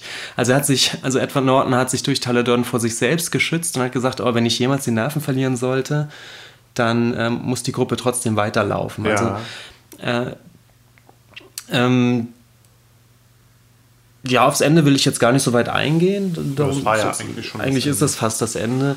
Ähm, man kann so viel spoilern. Ich glaube, die, die Bankentürme stürzen tatsächlich ein. Ja, er schießt sich doch in den Kopf. er selbst entledigt sich seiner Tyler-Persönlichkeit, indem er sich irgendwie durch den Kopf schießt. Ja, aber überlebt und nur ein Teil des, seines Gehirns irgendwie. Ja, eine etwas alberne Szene. Ja, ja. Ähm, und er kommt, ich glaube, er bekommt natürlich auch die äh, Vanessa Bonham Carver ab zum Schluss, Helena. oder? Die Helena, äh, klar. Ja, zumindest äh, ja, stehen sie doch dann so Hand in Hand oder so mhm. am Ende vor dem Fenster. Und äh, jetzt ganz kurz zu diesen Motiven, was du gerade schon sagtest. Dieser, dieser Fight Club und das Prügeln steht wohl ganz klar eben für die Art von Authentizität oder eben auch körperlicher Erfahrung, die er so, die er vermisst hat in seinem vorigen Leben. Also es ist wirklich so ein, diese Art der Entfremdung, die er, glaube ich, auch in Bezug auf sein, sein Leben spürt oder vielleicht ja. auch seinen eigenen Körper spürt, ähm, die findet er da eben aufgebrochen, indem er eine ganz körperliche äh, Urerfahrung macht, ja. in, indem er eben Schmerzen spürt äh, und so weiter. Dann ja, gab wo es halt auch tatsächlich um, um, um die Existenz geht. So, weil genau. ich meine, die schlagen sich ja wirklich ohne Hemmung und lebensgefährlich zusammen. Und das hat sowas mit Urinstinkten zu tun, ne? Also anstatt dieser verkopften Computerarbeit, die man macht, eben wirklich dieses, dieses Prügeln, dieses, dieses Schwitzen und dieses Mann gegen Mann. Mhm. Äh, dann diese äh, Sache, dass er sich ja einsam oder vereinsamt fühlt, da spielt, glaube ich, diese Geschichte um die Space Monkeys eine große Rolle, dass sich da eine, eine Gruppe, eine verschworene Gemeinschaft entwickelt, äh, der er wirklich zugehörig ist. Und ich glaube, letztlich kann man noch einen draufsetzen und sagen, diese Art, diese Hinwendung oder Wandlung zur Terrorgruppe, mhm ähm, die eben diese Stürzung des Bankenwesens oder der, des, vielleicht sogar des ganzen Kapitalismus eigentlich als, als Ziel hat. Äh, dieses äh, Project Mayhem nennt sich das übrigens. Das mhm. ist der, der, große Schlachtplan von Tyler Durden, um die Banken zu stürzen. Dass das natürlich ähm, dem Leben von dem Protagonisten einen gewissen äh, Sinn, ein übergeordnetes Ziel gibt. Ja? Mhm. Wenn man so will, ein Ideal, für das sich das plötzlich lohnt, äh, zu kämpfen oder was zu tun. Mhm. Das hat natürlich viel von, ich weiß nicht, was man jetzt vielleicht äh, quasi religiös nennen könnte. Ich dachte gerade mhm. an die jetzigen äh, äh IS-Rekruten, die sich teilweise aus, aus deutschen Ballerspielen. Ja, ja, ja, ja. In, so, in, in diesem also ja, in dem Versuch irgendwie die Entfremdung zu überwinden so und irgendwas zu ändern so. Ja, klar, sicher. Das ist, das ist, das ist ein Motiv, ja, ja. Das ist ein Motiv, was eben weit über diese, über diese gewisse Langeweile hinausgeht. Also du brauchst eben einmal diese Authentizität durch diese körperliche Erfahrung, du brauchst das Gefühl der Gruppenzugehörigkeit und du brauchst ein übergeordnetes Ziel. Mhm. Ich glaube, das sind die drei Motive, die denn innerhalb dieses Fight Clubs zusammenkommen. Mhm. Soll ich denn, also willst du jetzt erstmal erstmal deine These entwickeln oder soll ich jetzt schon was dazu sagen? Sonst Vielleicht sagst du da einfach schon was zu, weil, bevor ich sozusagen auf, okay. auf diese Internetthematik ja, komme. Ja, ich meine, es, ist, es geht ja um, um Männer und um Männlichkeit.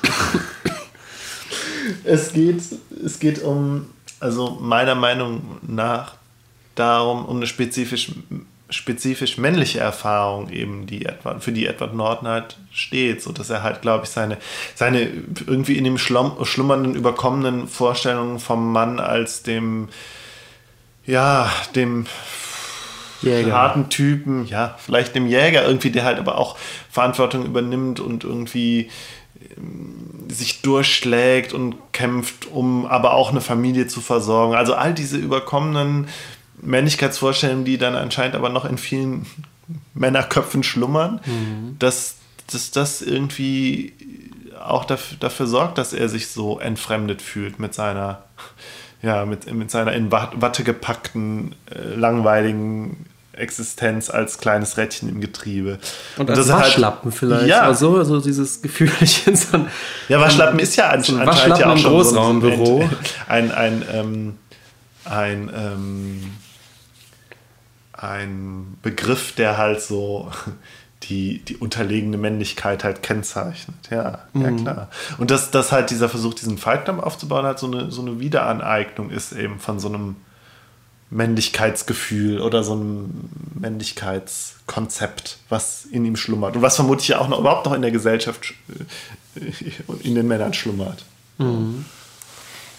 Und das, ja, was natürlich dann auch mit so einem, also nicht nur der, der kämpferische Männlichkeit, sondern eben halt auch so die revolutionäre und so, die die Gesellschaft ändert und gerade das irgendwie, das, das entfremdende System halt auch äh, ähm, verändert oder einfach zerstört. Ne, es geht ja, glaube ich, dann ja auch weniger um eine Transformation, sondern tatsächlich um Zerstörung. Also auch wieder Aggression. Ja, vielleicht ist natürlich dann auch die, die Zerstörung des, des Bankenwesens oder die Gefühl, sich von diesem Kapitalbetrieb äh, frei zu das machen. Abstrakte. Das Gefühl würde, wenn man das zerstören würde, würde wieder so ein Faustrecht gelten. Man würde so ein bisschen ja, in so eine ja, Urgesellschaft wieder zurückkehren, in der so ja, ein bisschen wo eben das halt das, Stärkeren das, gilt. Das, ja, aber auch die, das, das, das Abstrakte soll zugunsten des Konkreten zerstört werden, weil er hat sich ja in so einem, in abstrakten Zwängen gefühlt, die er nicht benennen konnte und gegen die er aber auch machtlos war, weil er das Gefühl hatte, ähm, ja, oder weil er de facto auch machtlos war, aber die Möglichkeit, ähm, Macht wieder oder das Gefühl von, ähm, von Macht wiederzuerringen, war halt dann diese körperliche Schiene, indem er halt auf diese Konzepte von Männlichkeit zurückgegriffen hat. Mhm. Nämlich sich wieder, sich so ein, so ein ähm, Gefühl, so, so Empowerment sozusagen, durch so, durch so, ähm, ja, durch, durch die Wiederaneignung von, von einer kämpferischen Männlichkeit. Und es gab es ja tatsächlich alles. Also es gab ja diese Formen von Männergruppen, die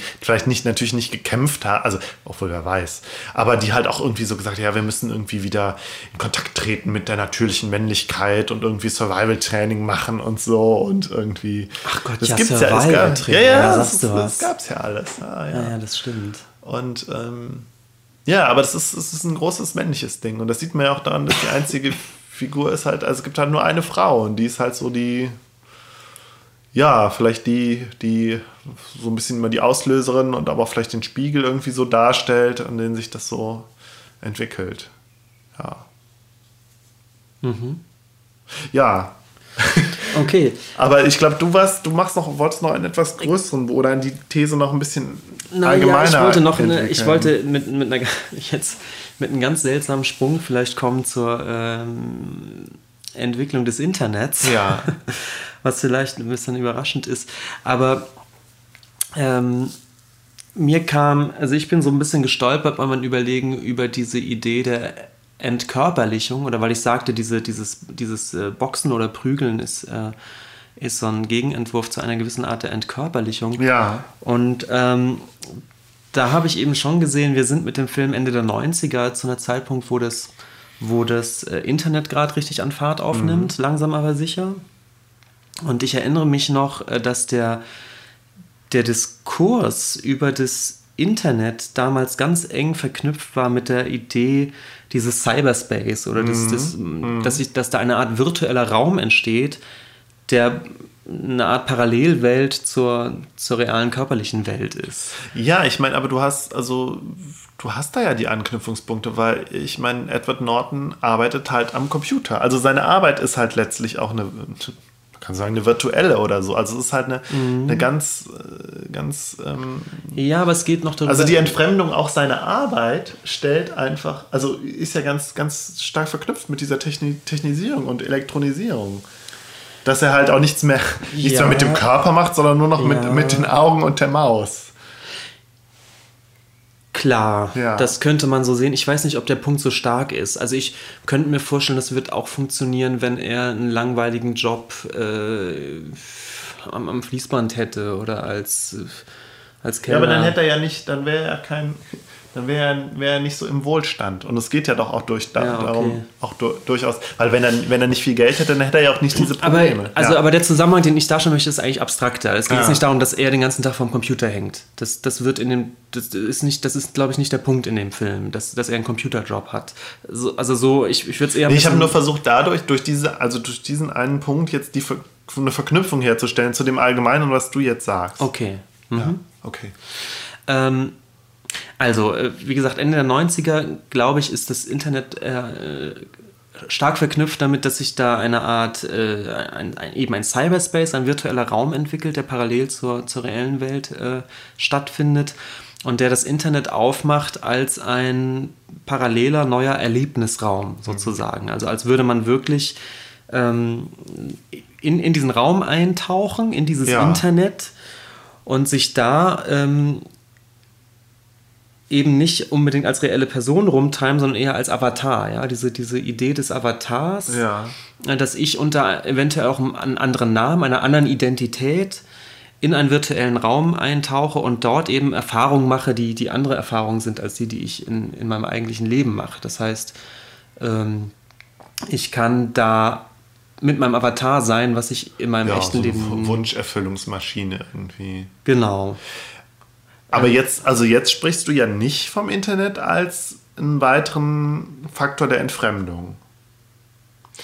Das ist so ein bisschen parallel jetzt. Also ich würde erstmal gerne klären, was ich glaube, was ich das Gefühl hatte, ja. was, was, was für eine Idee von, von Virtualität sich entsponnen an mit der, als das Internet auf den Markt kam, ja, sozusagen. Okay. Das, das hat sich dann übrigens meiner Meinung nach gar nicht so eingelöst. Da können wir auch, auch später ja. nochmal drüber sprechen. Und ich glaube auch, es ist, äh, das hatten wir ja vorhin auch schon gesagt, also vor dem Podcast, ich glaube auch, ähm, so der Begriff vom Cyberspace ist halt auch irgendwie anfangs zumindest unabhängig vom Internet passiert. Genau, der war ja auch vorher, glaube ja. ich. Das, das, dieser Cyberspace war irgendwie vorher.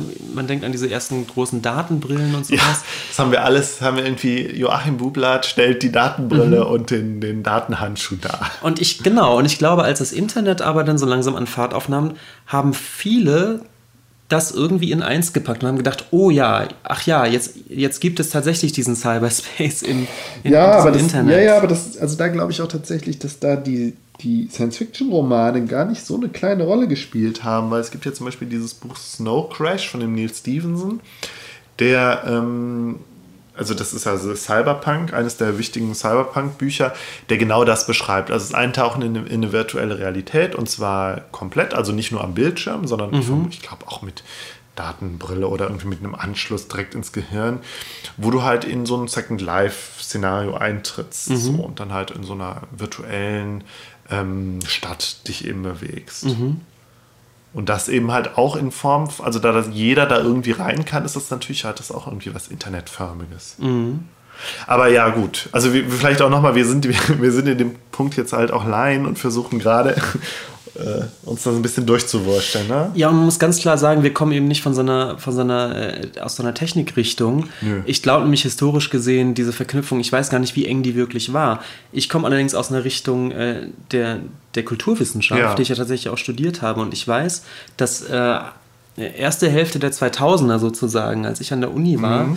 weiß ich, dass es in der Kulturgeschichte vielleicht auch als Missverständnis, aber es gab einen ganz, ganz krassen Diskurs zur jetzt gerade aufkommenden äh, Entkörperlichung ähm, bei, ja. bei Jugendlichen und in der Jugendkultur die daran geknüpft worden ist, dass die immer mehr Zeit vom Computer hängen. Also Sprichwort Ballerspiele war damals ja. ein riesen Ego-Shooter. Das hast du auch zum Beispiel in der Erziehungswissenschaft, in der Pädagogik. Da ist dann auch, oh Gott, die armen, die Kinder sitzen nur vom Computer, den, tun ihren Körpern also auch nichts Gutes und genau.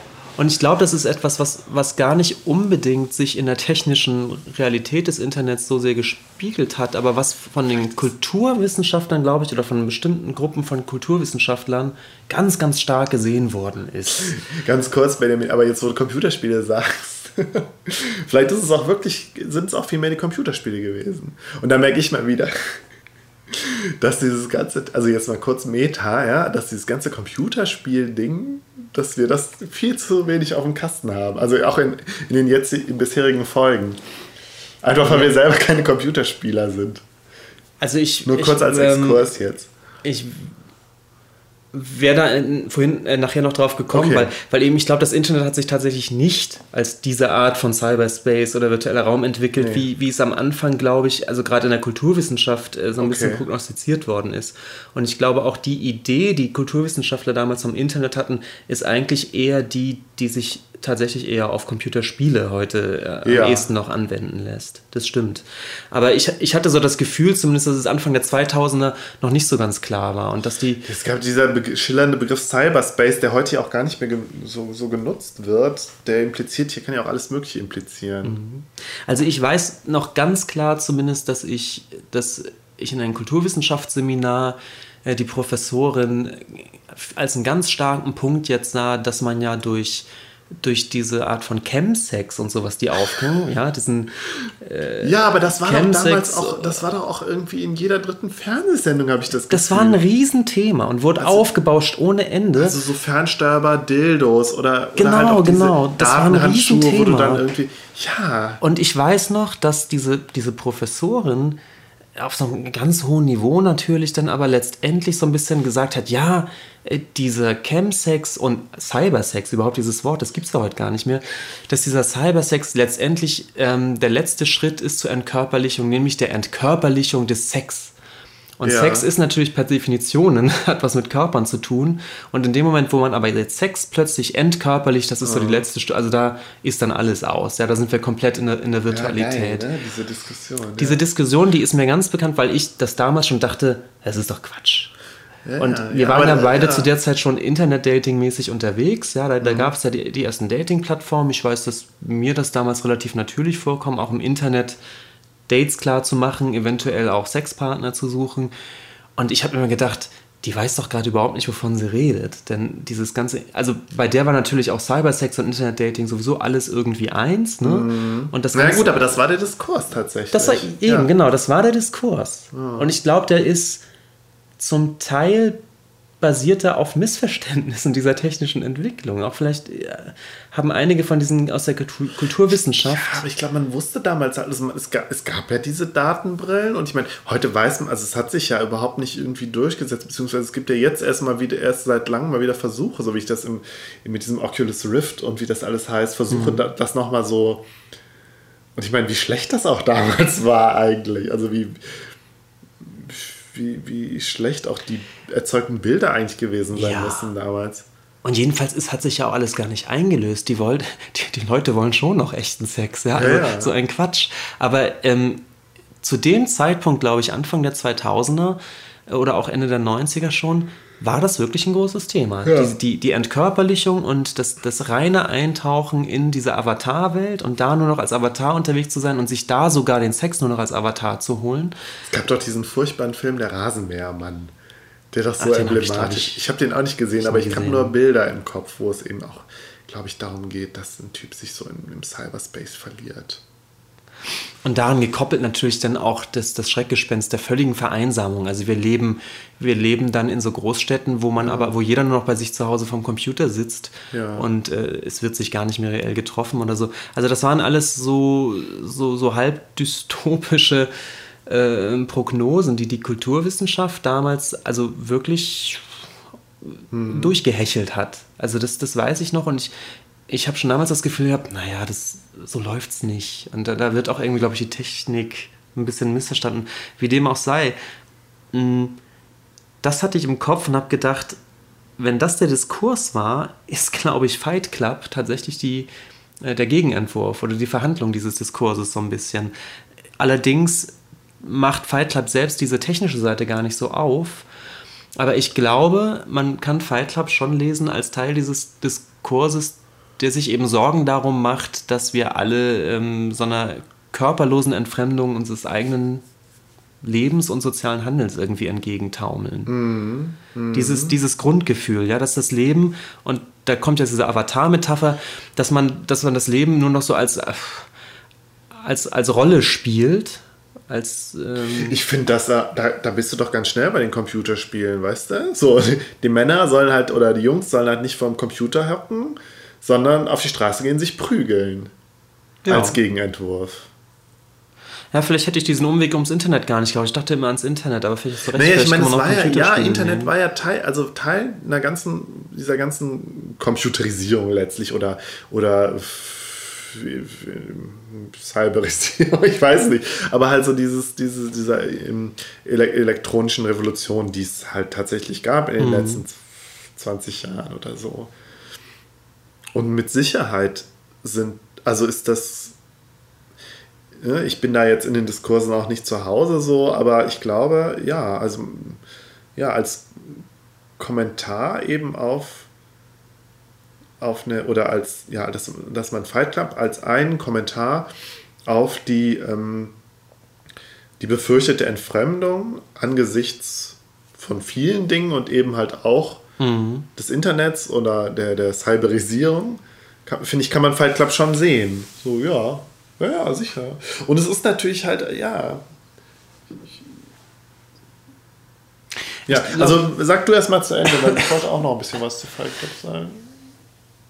Ähm, ja, vielleicht, vielleicht nur noch kurz so ein bisschen ausblickhaft, dass, dass ich halt schon interessant finde, dass sich eben aber gerade das, das Internet eben doch anders entwickelt hat. Ähm, wie gesagt, ich glaube, dass es am, am Anfang das, das, das Netz gesehen worden ist, ist eine Möglichkeit, sich da als eine Art Kunstfigur, eben als Avatar, so einen neuen Erlebnisraum zu schaffen. Ja. ja ich ich logge mich da irgendwo ein äh, und, und äh, habe da sozusagen als meine eigene Kunstfigur, die dann auch ganz anders sein kann als ich, äh, mache ich irgendwelche Erlebnisse, habe da irgendwie eine Art von Erfahrungshorizont. Ähm, und ich glaube, dass aber das, Stichwort jetzt Web 2.0, tatsächlich gar nicht mehr das ist, was, was abgeht, sondern dass es eben inzwischen eher ein Präsentationsraum ist, doch wieder für mein eigenes Ich. Also ich gehe tatsächlich eher ja. unter, unter Klarnamen ins Internet, inszeniere mich da ein bisschen, zeige, ja. was ich Tolles erlebe, aber eben außerhalb des Internet eigentlich erlebe. Und es ist eher ein Kommunikationsmedium geworden, wo ich das dann eben teile. Ja, also wo ich, äh, das ist natürlich ein Facebook-Vokabel, aber so ist es mhm. nun mal, wo ich meine reellen Erlebnisse eher teile und, und potenziere und, mhm. und äh, eben präsentiere und weniger als ein Erfahrungsraum, in den ich mich einlogge, um Erfahrungen zu machen, um da etwas. Gibt es natürlich auch, erleben. also World of Warcraft und so gibt es auch, aber genau. es ist halt es ist halt nicht so hegemonial geworden, wie man es sich damals, wie man damals befürchtet hat oder wie damals die Szenarien aussahen. Also das habe ich mir auch aufgeschrieben. Tatsächlich ist diese, dieses Internet-Rollenspiel, wo du mhm. die Rolle auch schon drin hast, ja, diese Avatarisierung und, und da unterwegs sein, was machen, das ist, glaube ich, wirklich, genau, das hat sich diese Nische des, des, des Spiels mhm. ähm, erkämpft und da auch festgesetzt. Aber das Gros des Internets, also Stichwort Web 2.0, die, die nicht Spieler, mhm. die im Internet unterwegs sind, sind es inzwischen nicht, um dort Erlebnisse zu sammeln, sondern um ihre Erlebnisse zu präsentieren, um sich zu inszenieren so ein bisschen. Ähm, also da hat sich das nicht eingelöst, dass das der virtuelle Ort wird, in dem wir uns künftig alle einloggen, um unsere Freizeit zu verbringen, um da Erlebnisse zu sammeln. Nee, das stimmt. Die Erlebnisse werden außerhalb gesammelt und dann aber bei Facebook geteilt. Genau. Und natürlich hat Facebook dann auch so eine so eine ähm, aktivierende Funktion. Du machst Sachen vielleicht dann ja auch, um sie bei Facebook zu teilen.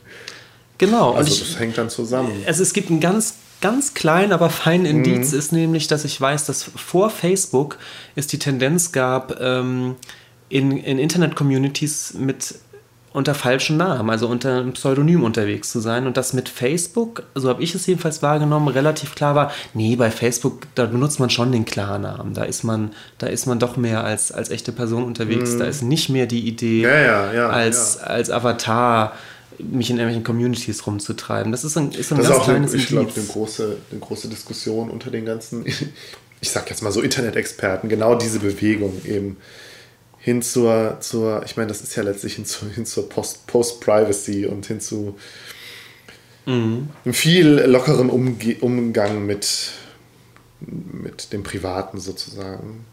Ja. Und ich möchte noch einen allerletzten ja. kleinen Sprung wagen, der, ja. den ich, der ein bisschen schwer zu fassen ist.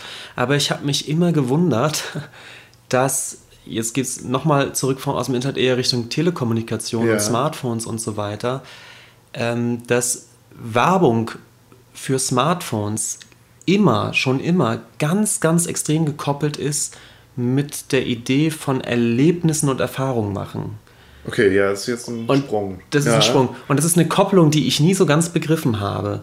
Und äh, ich, ich werfe es einfach mal jetzt so als Ja. irgendwie so halbfertig gedacht in den Raum. Was ich immer interessant fand, du siehst in Handywerbung immer Leute mit dem Handy in der Hand, die in einem ganz intensiven Erfahrungsmoment festgehalten sind. Bei Ja. einem Konzert, bei einer Party mit Kumpels und so weiter. Und immer das Handy in der Hand.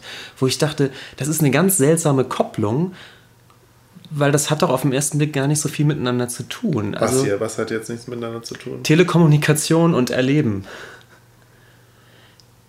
Ja, aber ich meine, es ist ja nicht mehr nur Telekommunikation. Es ist ja Aber dieses, ich habe so ein bisschen, ein also, Objekt des, des Mitteilens und der, Kom ja, der Kommunikation und ja. ich habe das Gefühl, ich, ich sage jetzt einmal die Ja. These so ein bisschen, die Industrie hat verstanden, dass das Internet und das Smartphone sehe ich jetzt noch ein bisschen als verlängerten Arm des Internets, mit dem ich ja permanent online Mhm. sein kann, dass das Internet eben die, den Wunsch nach einem ein Erfahrungsraum zu sein nicht einlösen konnte.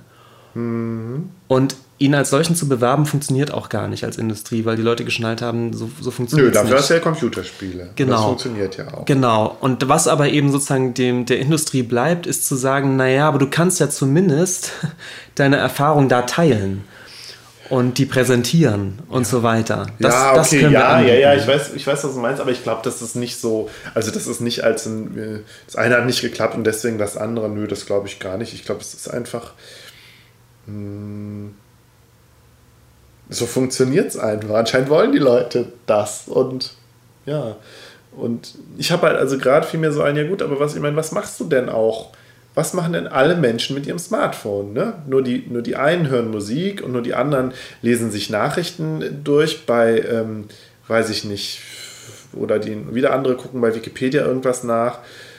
Ähm, aber dieses in Anführungszeichen Erlebnisse teilen, ist das, was alle Menschen damit machen können. Also kannst du damit auch am besten Werbung machen.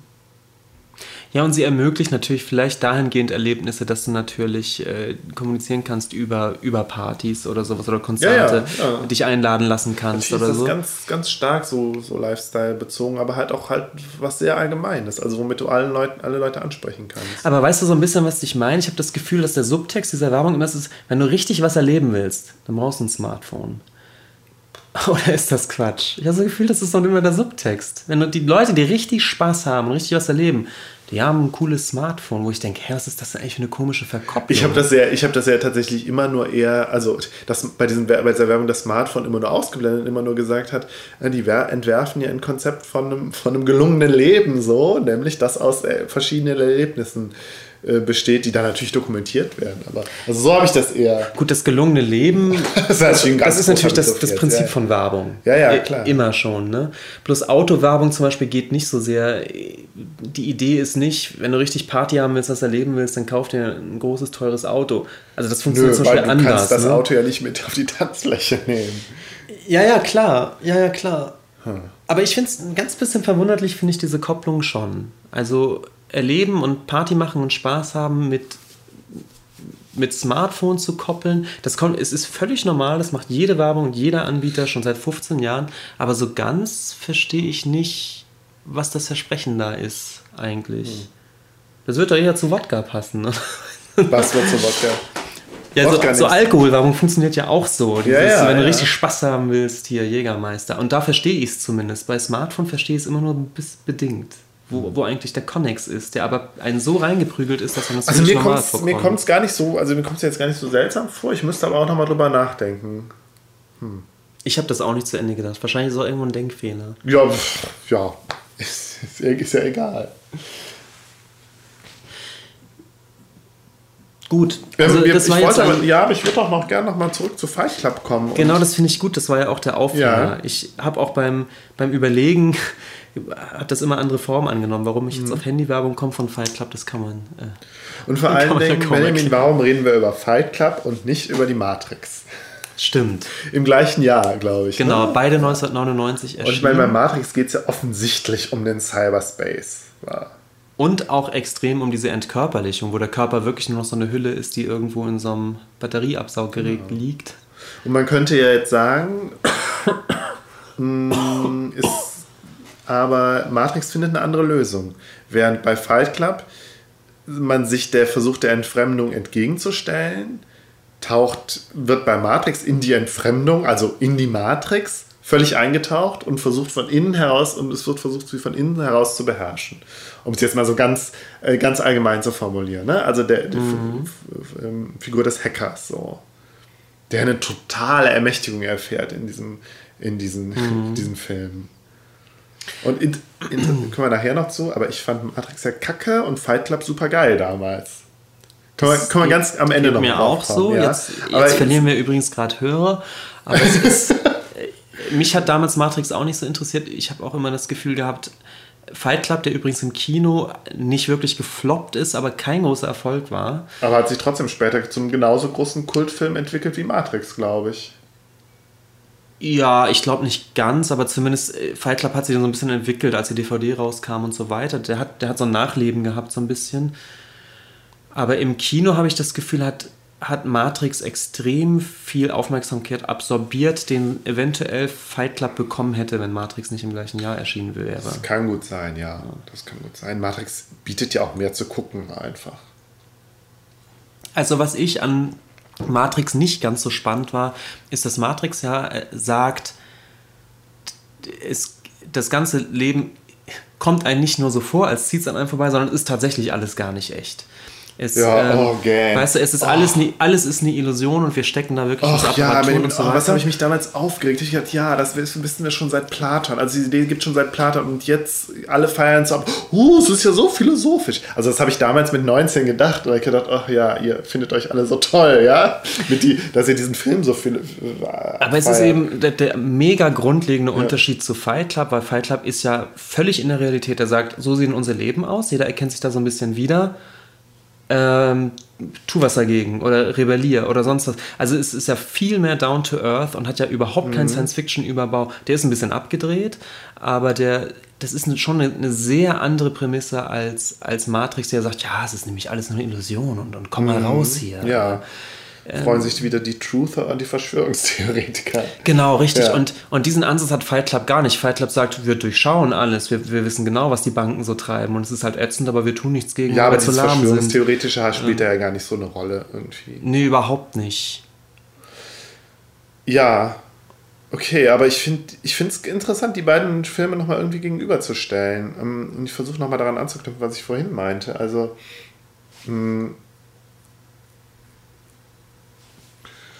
Tja, wie kriege ich es jetzt zusammen?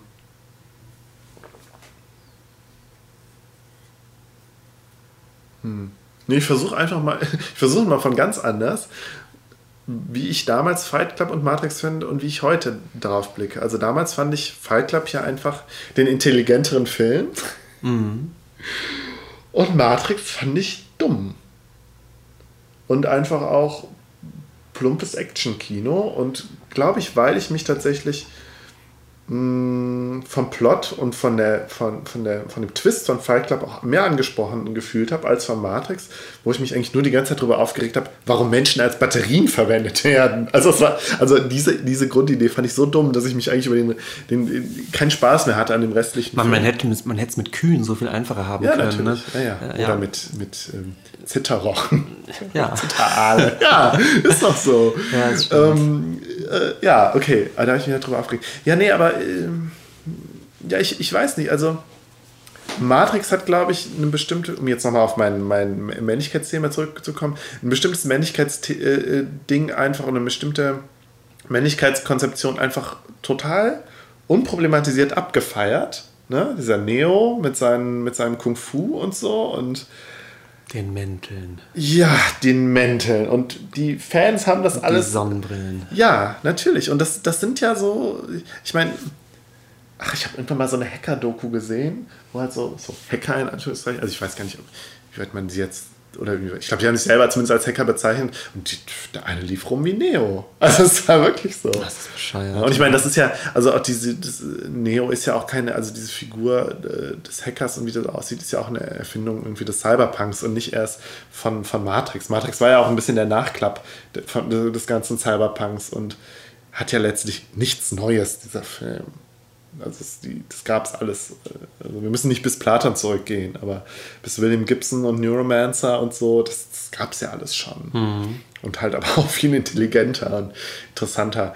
Ja, das hat mich halt, das hat mich halt so genervt, wenn ich bei, wenn ich Fight Club dann immer ein bisschen subtiler fand. Und ähm, weil Fight Club ist dieses ganze Männlichkeitsding ja nochmal auf einer Ebene reflektiert. Und, ähm, und halt benennt eigentlich, ja, es geht hier um Männlichkeit und es geht hier ums, ums Prügeln. Ja. So. Und ich meine, aus der jetzigen Perspektive sehe ich natürlich auch Fight Club und gerade dadurch, dass ich gesehen habe, wie Fight Club rezipiert wird, dass es unterschiedliche, ähm, unterschiedliche, ähm, ähm, ein unterschiedliches Publikum hat, glaube ich, und unterschiedliche Typen, also ich sage jetzt auch bewusst Typen, feiern beide Filme ab. Und ich glaube ich, die Leute, die, die Fight Club ist halt eher sowas für, für die schnöseligeren Studenten. So. Hm, kann ich nee. jetzt nicht so folgen. Weiß ich nicht. Ja, nee, auf jeden Fall ist es, ich, ich, also was ich, worauf ich hinaus will, ist, dass das Fight Club letztlich ein ähnlich, also nur weil es ist, weil es sich als etwas ironischer und selbst, selbstreflexiver gibt, letztlich ja genauso Männlichkeitscoolness abfeiert, nur halt ein bisschen gebrochener. Aber letztlich auch nicht weniger als Matrix. Der Film gilt doch als so obercool. Auch in seiner Ironie. Ja, naja. Das ist natürlich übrigens glaub, ne, was, ja. was, was Matrix auch abgeht. Matrix hat ja, da gibt es keinen Humor. Überhaupt nicht. Es gibt keine witzige, Stimmt. Vielleicht witzige ist, Ebene. Das, ja, ja, ja, ja. Ich glaube, das muss man mal ja. auf den Punkt bringen. Stimmt, Während Matrix ist letztlich völlig humorlos. Ja, jetzt wo du sagst, das Absolut. ist total humorlos. Das ja. ist einer der humorlossten Filme ever. Also da ist, die ist, da geht gar nichts. Überhaupt nichts. Und da ist Fight Club von vorne bis hinten hat eine ganz skurrile Ader und ja. ist es gibt ich meine, Tyler Durden an sich schon ist, ist bringt ja einen Gag nach dem anderen letztlich. Es gibt witzige ja. Sprüche. Edward Norton genau die, übrigens. Genau, die coolen Sprüche, ja. Die coolen Sprüche findest du dann aber auch bei, bei Matrix und bei Fight Club. Nur bei. Ja, aber ja, stimmt, aber auf, eine, auf einer, sehr anderen Ebene. Mhm. Und gerade eben, weil Edward Norton auch so ein Waschlappen ist, Edward Norton spielt übrigens super gut in dem Film. Also immer, immer so ein halb verzweifelt. das ist, es ist ziemlich witzig. Ja.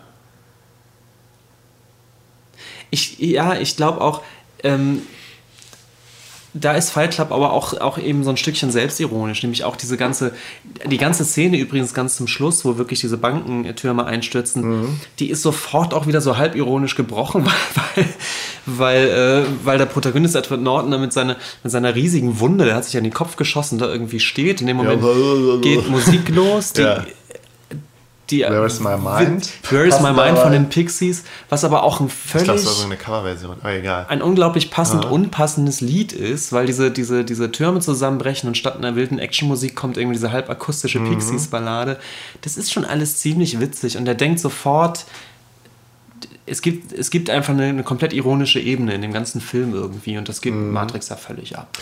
Ja, also ich versuche nochmal meine, also auch eine Selbstkritik jetzt zu formulieren, dass ich den Film damals geil finde, jetzt aber irgendwie sehr und gerade auch durch die, die Rezeption, die ich, in, also dass ich gesehen habe, ja, welche Leute finden den cool und wie feiern die den ab, dass ich dann gemerkt habe, ja, okay, aber es ist ja letztlich auch, ist nicht viel. Also wenn ich damals vielleicht ein bisschen die Nase gerümpft habe vor Matrix, weil ich gedacht habe, ja, das finden vielleicht jetzt eher so die Prolls gut, ja.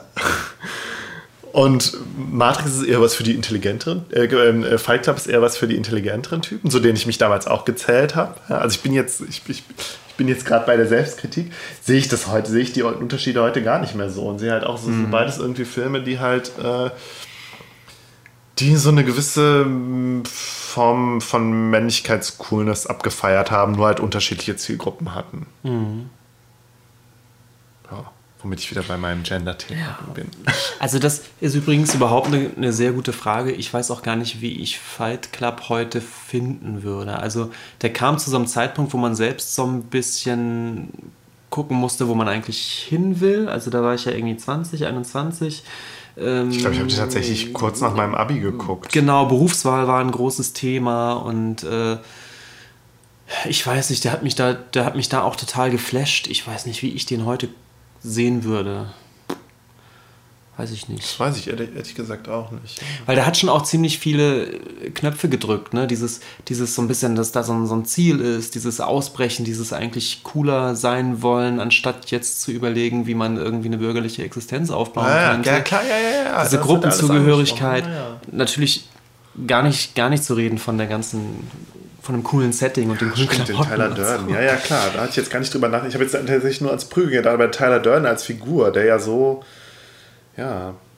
Das Ja, ist natürlich, er ist ja auch, ich meine, da haben wir jetzt gar nicht drüber gesprochen, er ist ja auch das Idealbild, was die Kopfgeburt von, von, von Edward Norton. Also der, der, die Brechung liegt ja immer schon drin, aber die wird, die, die ist eine Rezeption dann gar nicht mehr, die ist dann schon, also eigentlich will der Film ja äh, eine, ähm, eine, eine ironische Brechung der Coolness sein, aber ist zugleich aber trotzdem obercool. Der feiert das total ab. Allerdings muss man ja auch sagen, die ganz große Schlusspointe ist, dass um irgendwie einigermaßen durchs Leben zu kommen und sich nicht, äh, um nicht komplett unter die Rede zu kommen, ist letztendlich, dass du Tyler Durden äh, loswerden musst. Ne? Edward Norton äh, ist ja letztendlich die Existenz, die, ger- die gerettet wird, indem, äh, weil, er, weil er selbst sieht, ich, äh, das Ganze endet sonst in einer Katastrophe. So funktioniert Leben eigentlich nicht. Tyler Durden ist cool und ist als, Ja, gut, als, hast einen- als Fantasiewesen so ein oder Bildungsroman Als- sozusagen. Oder ich meine, das ist ich will das jetzt gar nicht zu stark machen, aber Nö. weil wir gerade sagen, Tyler Durden wird so abgefeiert als das Coole, was man sein will. Nee, in der Rezeption. Aber die Jetzt Sch- nicht im Film selber. Okay, Film, ich verstehe. Da, da wollte ich auch hinaus zwischen Rezeption und dem Film selbst. Also ich glaube, der Film selbst ist dann doch ähm, ähm, subversiver als die Rezeption. das glaube das ich. ist ja oft so. Ja, aber, ja, ja. ja, ja. Und bei Matrix glaube ich das aber nicht. Ich glaube nicht, dass der Film, dass Matrix subversiver ist. Äh, Also er, er schreibt sich die Subversion ja ganz groß, ganz groß auf die Fahnen. Also "Hö, wir wissen, eigentlich ist alles anders und äh, eigentlich ist alles irgendwie, ähm, die Wahrheit ist eben äh, hinter, also hinter den Kulissen verborgen sozusagen. Und Tyler entpuppt sich dann so im Rückblick des Films dann auch doch als so ein, so ein Spielkind, ne? Als so ein pubertärer Draufgänger, wo man sagt, ja gut, aber das, das führt ja zu nichts, ne? Also Ja, ja, ja. Der, der wird schon, der wird nicht durchgehalten als, als der Held, so. Das, Nee, während was bei Der Matrix, ist dann schon bei Matrix ist der Held ja am Ende sogar, also ist ja dann der Auserwählte, ist ja der Messias dann sogar, ja. ach ja Gott, wie schrecklich alles. Ja, ja, Und wie beladen das ist. Also da ist Total Fight natürlich viel, viel smarter, so. Vielleicht ist es auch eine Altersfrage, dass die Matrix-Fans tatsächlich damals ein paar Jahre jünger waren als die Fight Club-Fans. Ich weiß es nicht. Obwohl, äh, ja, weiß ich nicht. Aber Matrix ist doch immer noch total kult und angesagt, oder? Ist, ich, ich weiß es ehrlich gesagt. Ich habe aber auch das Gefühl, Mit dass diesem es, Gothic-Schick und so, so ein bisschen. Diese, mit diesem Wendel. Ich habe das Gefühl, da ist doch Matrix immer noch so eine Blaupause für viele, oder? Das weiß ich nicht, ja, ja. Also ich meine, ist, ähm, Matrix ist schon einer der wichtigen Science-Fiction-Filme der letzten 20 Jahre, so. Würde ich schon sagen. Ja, na klar. Ich meine, es wird doch jetzt auch immer gefragt, ja, ist jetzt der neue Nolan-Film, ist das jetzt der neue Matrix? Also ist jetzt hier irgendwie, wie hieß er noch? Inception, ist das der neue Matrix? Oder, oder weiß ich nicht. Mhm. Hm. Ja, Ja, also ich bin, bin durch. Ich weiß, da Okay. waren so ein paar komische Sprünge drin. Wie gesagt, ich weiß auch gar nicht, ja, ob das das ein, aufgeht. gro- wir haben auch ein ganz großes Fass aufgemacht und ähm, da ist ja vermutlich auch schon viel zu geforscht und zu viel in Feuilletons zu geschrieben worden, was wir nicht kennen alle.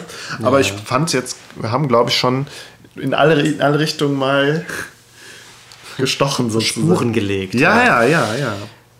wie gesagt, ich habe es auch nicht komplett so durchgedacht. Aber es, es gab für mich eben auch, als ich nochmal drüber nachgedacht habe, über Fight Club und als ich dann übers Internet kam und so, irgendwie gab es da plötzlich so mehrere Baustellen, die sich aufgemacht Ja, ja, haben. ja. Bis hin zu diesen, was eigentlich die Kopplung zwischen Erlebnis und, und Smartphone ist. Mhm. Auch da wäre wär ich dankbar für Feedback. Ich weiß auch nicht. Gut. Ja, dann kommen wir kurz zum Nachklapp, würde ich Genau. sagen. Möchtest du anfangen? Ähm, ich kann anfangen, ja. Ähm, ich habe die letzten Folgen auch nochmal so ein bisschen durchgehört und gerade bei der letzten Game of Thrones Folge, also wo ich über Game of Thrones gesprochen habe, ist mir doch aufgefallen, dass es ein bisschen chaotisch war und ich glaube, viele Sachen habe ich geschlabbert und teilweise auch, aber auch bewusst irgendwie verkürzt und so. Ja, aber ich hoffe, Das ist ja auch gar nicht anders möglich. Nee, ich glaube auch nicht. drei nee. Stunden äh, mhm. Game of Thrones referieren können. Ja. Oder? Ja, man möge mir meine kleinen Fehler auf jeden Fall nachsehen. Ich glaube, ich habe einmal gesagt, dass Tyrion der, der Sohn von der Königin ist. Dabei ist es der Bruder. Ah, die Community steht Kopf. Welche Community? Ja, die Game of Thrones Community. Ach so, ja. Nee, unsere nicht, aber, wir haben ja keine. Nee, wir haben keine. Noch keine. Ach klar, keine Ahnung. Äh, es gibt einen ganz tollen Podcast, den gibt es auch noch gar nicht so lange. Sigma 2 Foxtrot heißt der.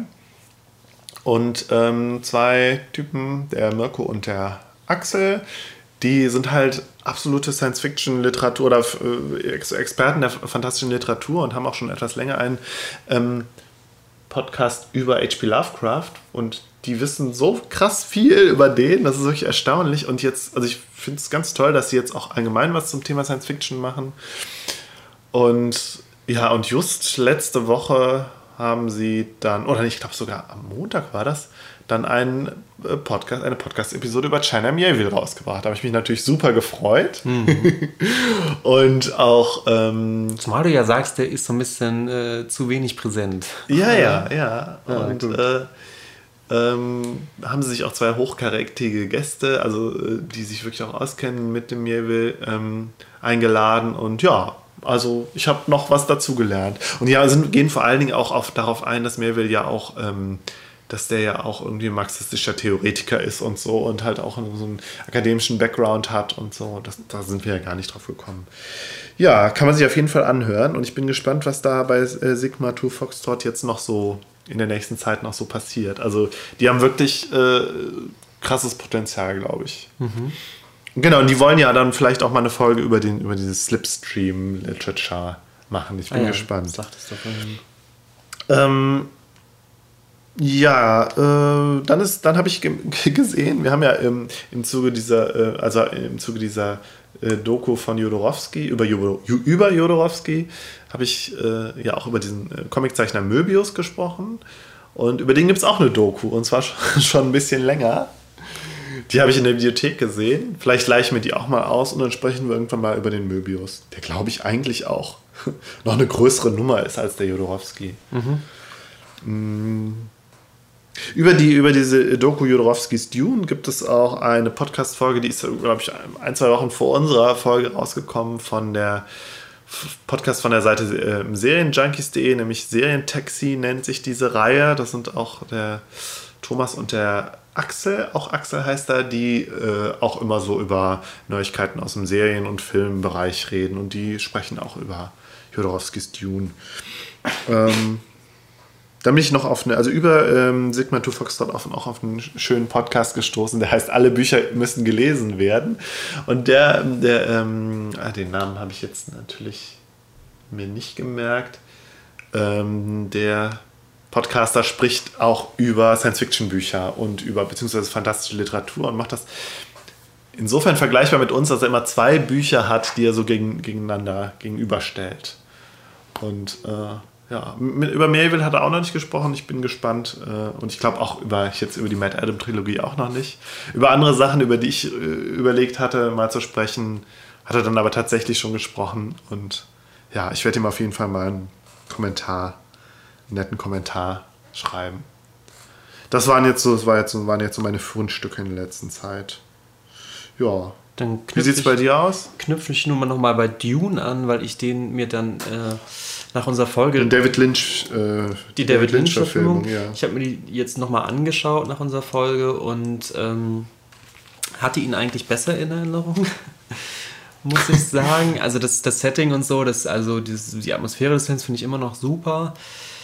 Äh, allerdings, was mir doch gar nicht mehr so präsent war, wir hatten kurz darüber gesprochen, dass ganz viel im Off erzählt wird. Ja. Und ich hatte immer im Kopf, dass es so eine Art Off-Stimme gibt, die viel erzählt, also so ein ah. Erzähler. Aber es ist ja gar nicht so, sondern fast Alles Paul, oder? Fast alle, nee, nee, fast nee. alle Personen. Ach so, okay. Äh, fast alle Personen haben, äh, agieren dann auch aus, aus dem Off. Also Paul ganz viel. Äh, aber auch durchaus seine Mutter und die mhm. Bene Gesserit-Vorsteherin. Äh, ja, also, furchtbar. Äh, weiß ich gar nicht mehr. Und das ist auf Dauer, das ist schon ein bisschen skurril und ja. auch ähm, äh, so ein bisschen unbeholfen, muss man leider sagen. Also in, in, der, in der Häufung hat man tatsächlich das Gefühl, dass da einfach nicht gewusst wurde, wie man das alles in Dialoge ja. einbaut und dann hat man es alles in den Off geschoben. Hm. Also hm. insgesamt jetzt bei einer neuerlichen. Stimmt, gelten äh, auch so insge ins, äh, insgesamt immer so als schlechtes Mittel. Ja, weil es natürlich das generelle Problem ist, bei, bei Prosa hast du ja ganz viele ja. so Gedanken, also wirklich ein Erzähler. Was machst du damit im Film? Du musst das ja alles in Dialoge packen. Mhm. Und wenn man es eben schlecht macht, dann hast du halt so einen, so einen Off-Stimmen-Overkill. Ja. Wie gesagt, das ist mir doch aufgefallen, dass es tatsächlich ein bisschen komisch ist. Ähm, ja, dann ist mir aufgefallen, dass der Podcast Die Feuilletöne ja. vor kurzem auch eine Folge über Pink Floyd hatten äh, genau wie wir.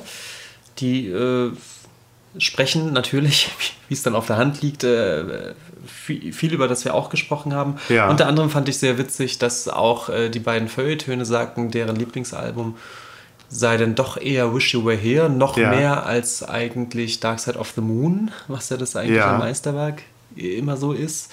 Das fand ich interessant, weil ich das ja auch sagte und ich glaube sogar du sagtest das. Ja, dass ich das zumindest im eher so im Kopf habe. Zumindest dieses Lied, wie ich hier. Also da gab es eine witzige Überschneidung. Und was ich auch interessant fand, dass die beiden aber als, als heimliches äh, Lieblingsalbum dann noch Metal haben. Das ist das Album vor Dark Side of the Moon, auf das ich kaum eingegangen bin. Ja. Oder vielleicht auch ein bisschen zu sehr drüber weggegangen bin, als das alles war sozusagen das Vorgeplänkel oder die Übungsphase vor Dark Side of the Moon.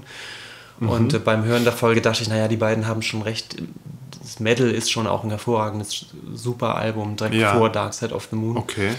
Ähm, da habe ich vielleicht auch bin ein bisschen zu sehr drüber weggegangen, weil ich das mag das tatsächlich auch sehr gerne. Ähm, das noch dazu.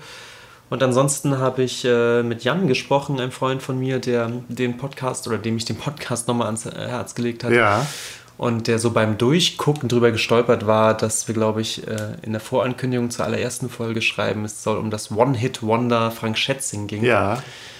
Ist auf deinem Mist gewachsen. Das ist auf meinen Mist gewachsen, zu dem er sagte, naja, das funktioniert natürlich nicht so richtig, äh, da sich ja auch das, äh, das Buch danach, Limit und auch, auch Breaking News jetzt also zumindest kassenmäßig, äh, schon auch Bestseller waren. Ja, da okay. führt kein Weg dran vorbei. Aber ich glaube, das bezog sich ja auch eigentlich eher auf deine Wahrnehmung, oder? Ganz auf deine Rezeption, dass genau. du das Gefühl hattest, der Schwarm war so toll und alles andere war nichts, nichts für das dich. Das habe ich ihm dann auch gesagt. Für mhm. mich ging es eher darum zu sagen, klar, der hat einen Namen, der, der ist Bestseller-Autor jetzt ja. vom Beruf her und auch die nächsten vier äh, Bücher von dem werden Bestseller werden, da bin ich mir ganz sicher.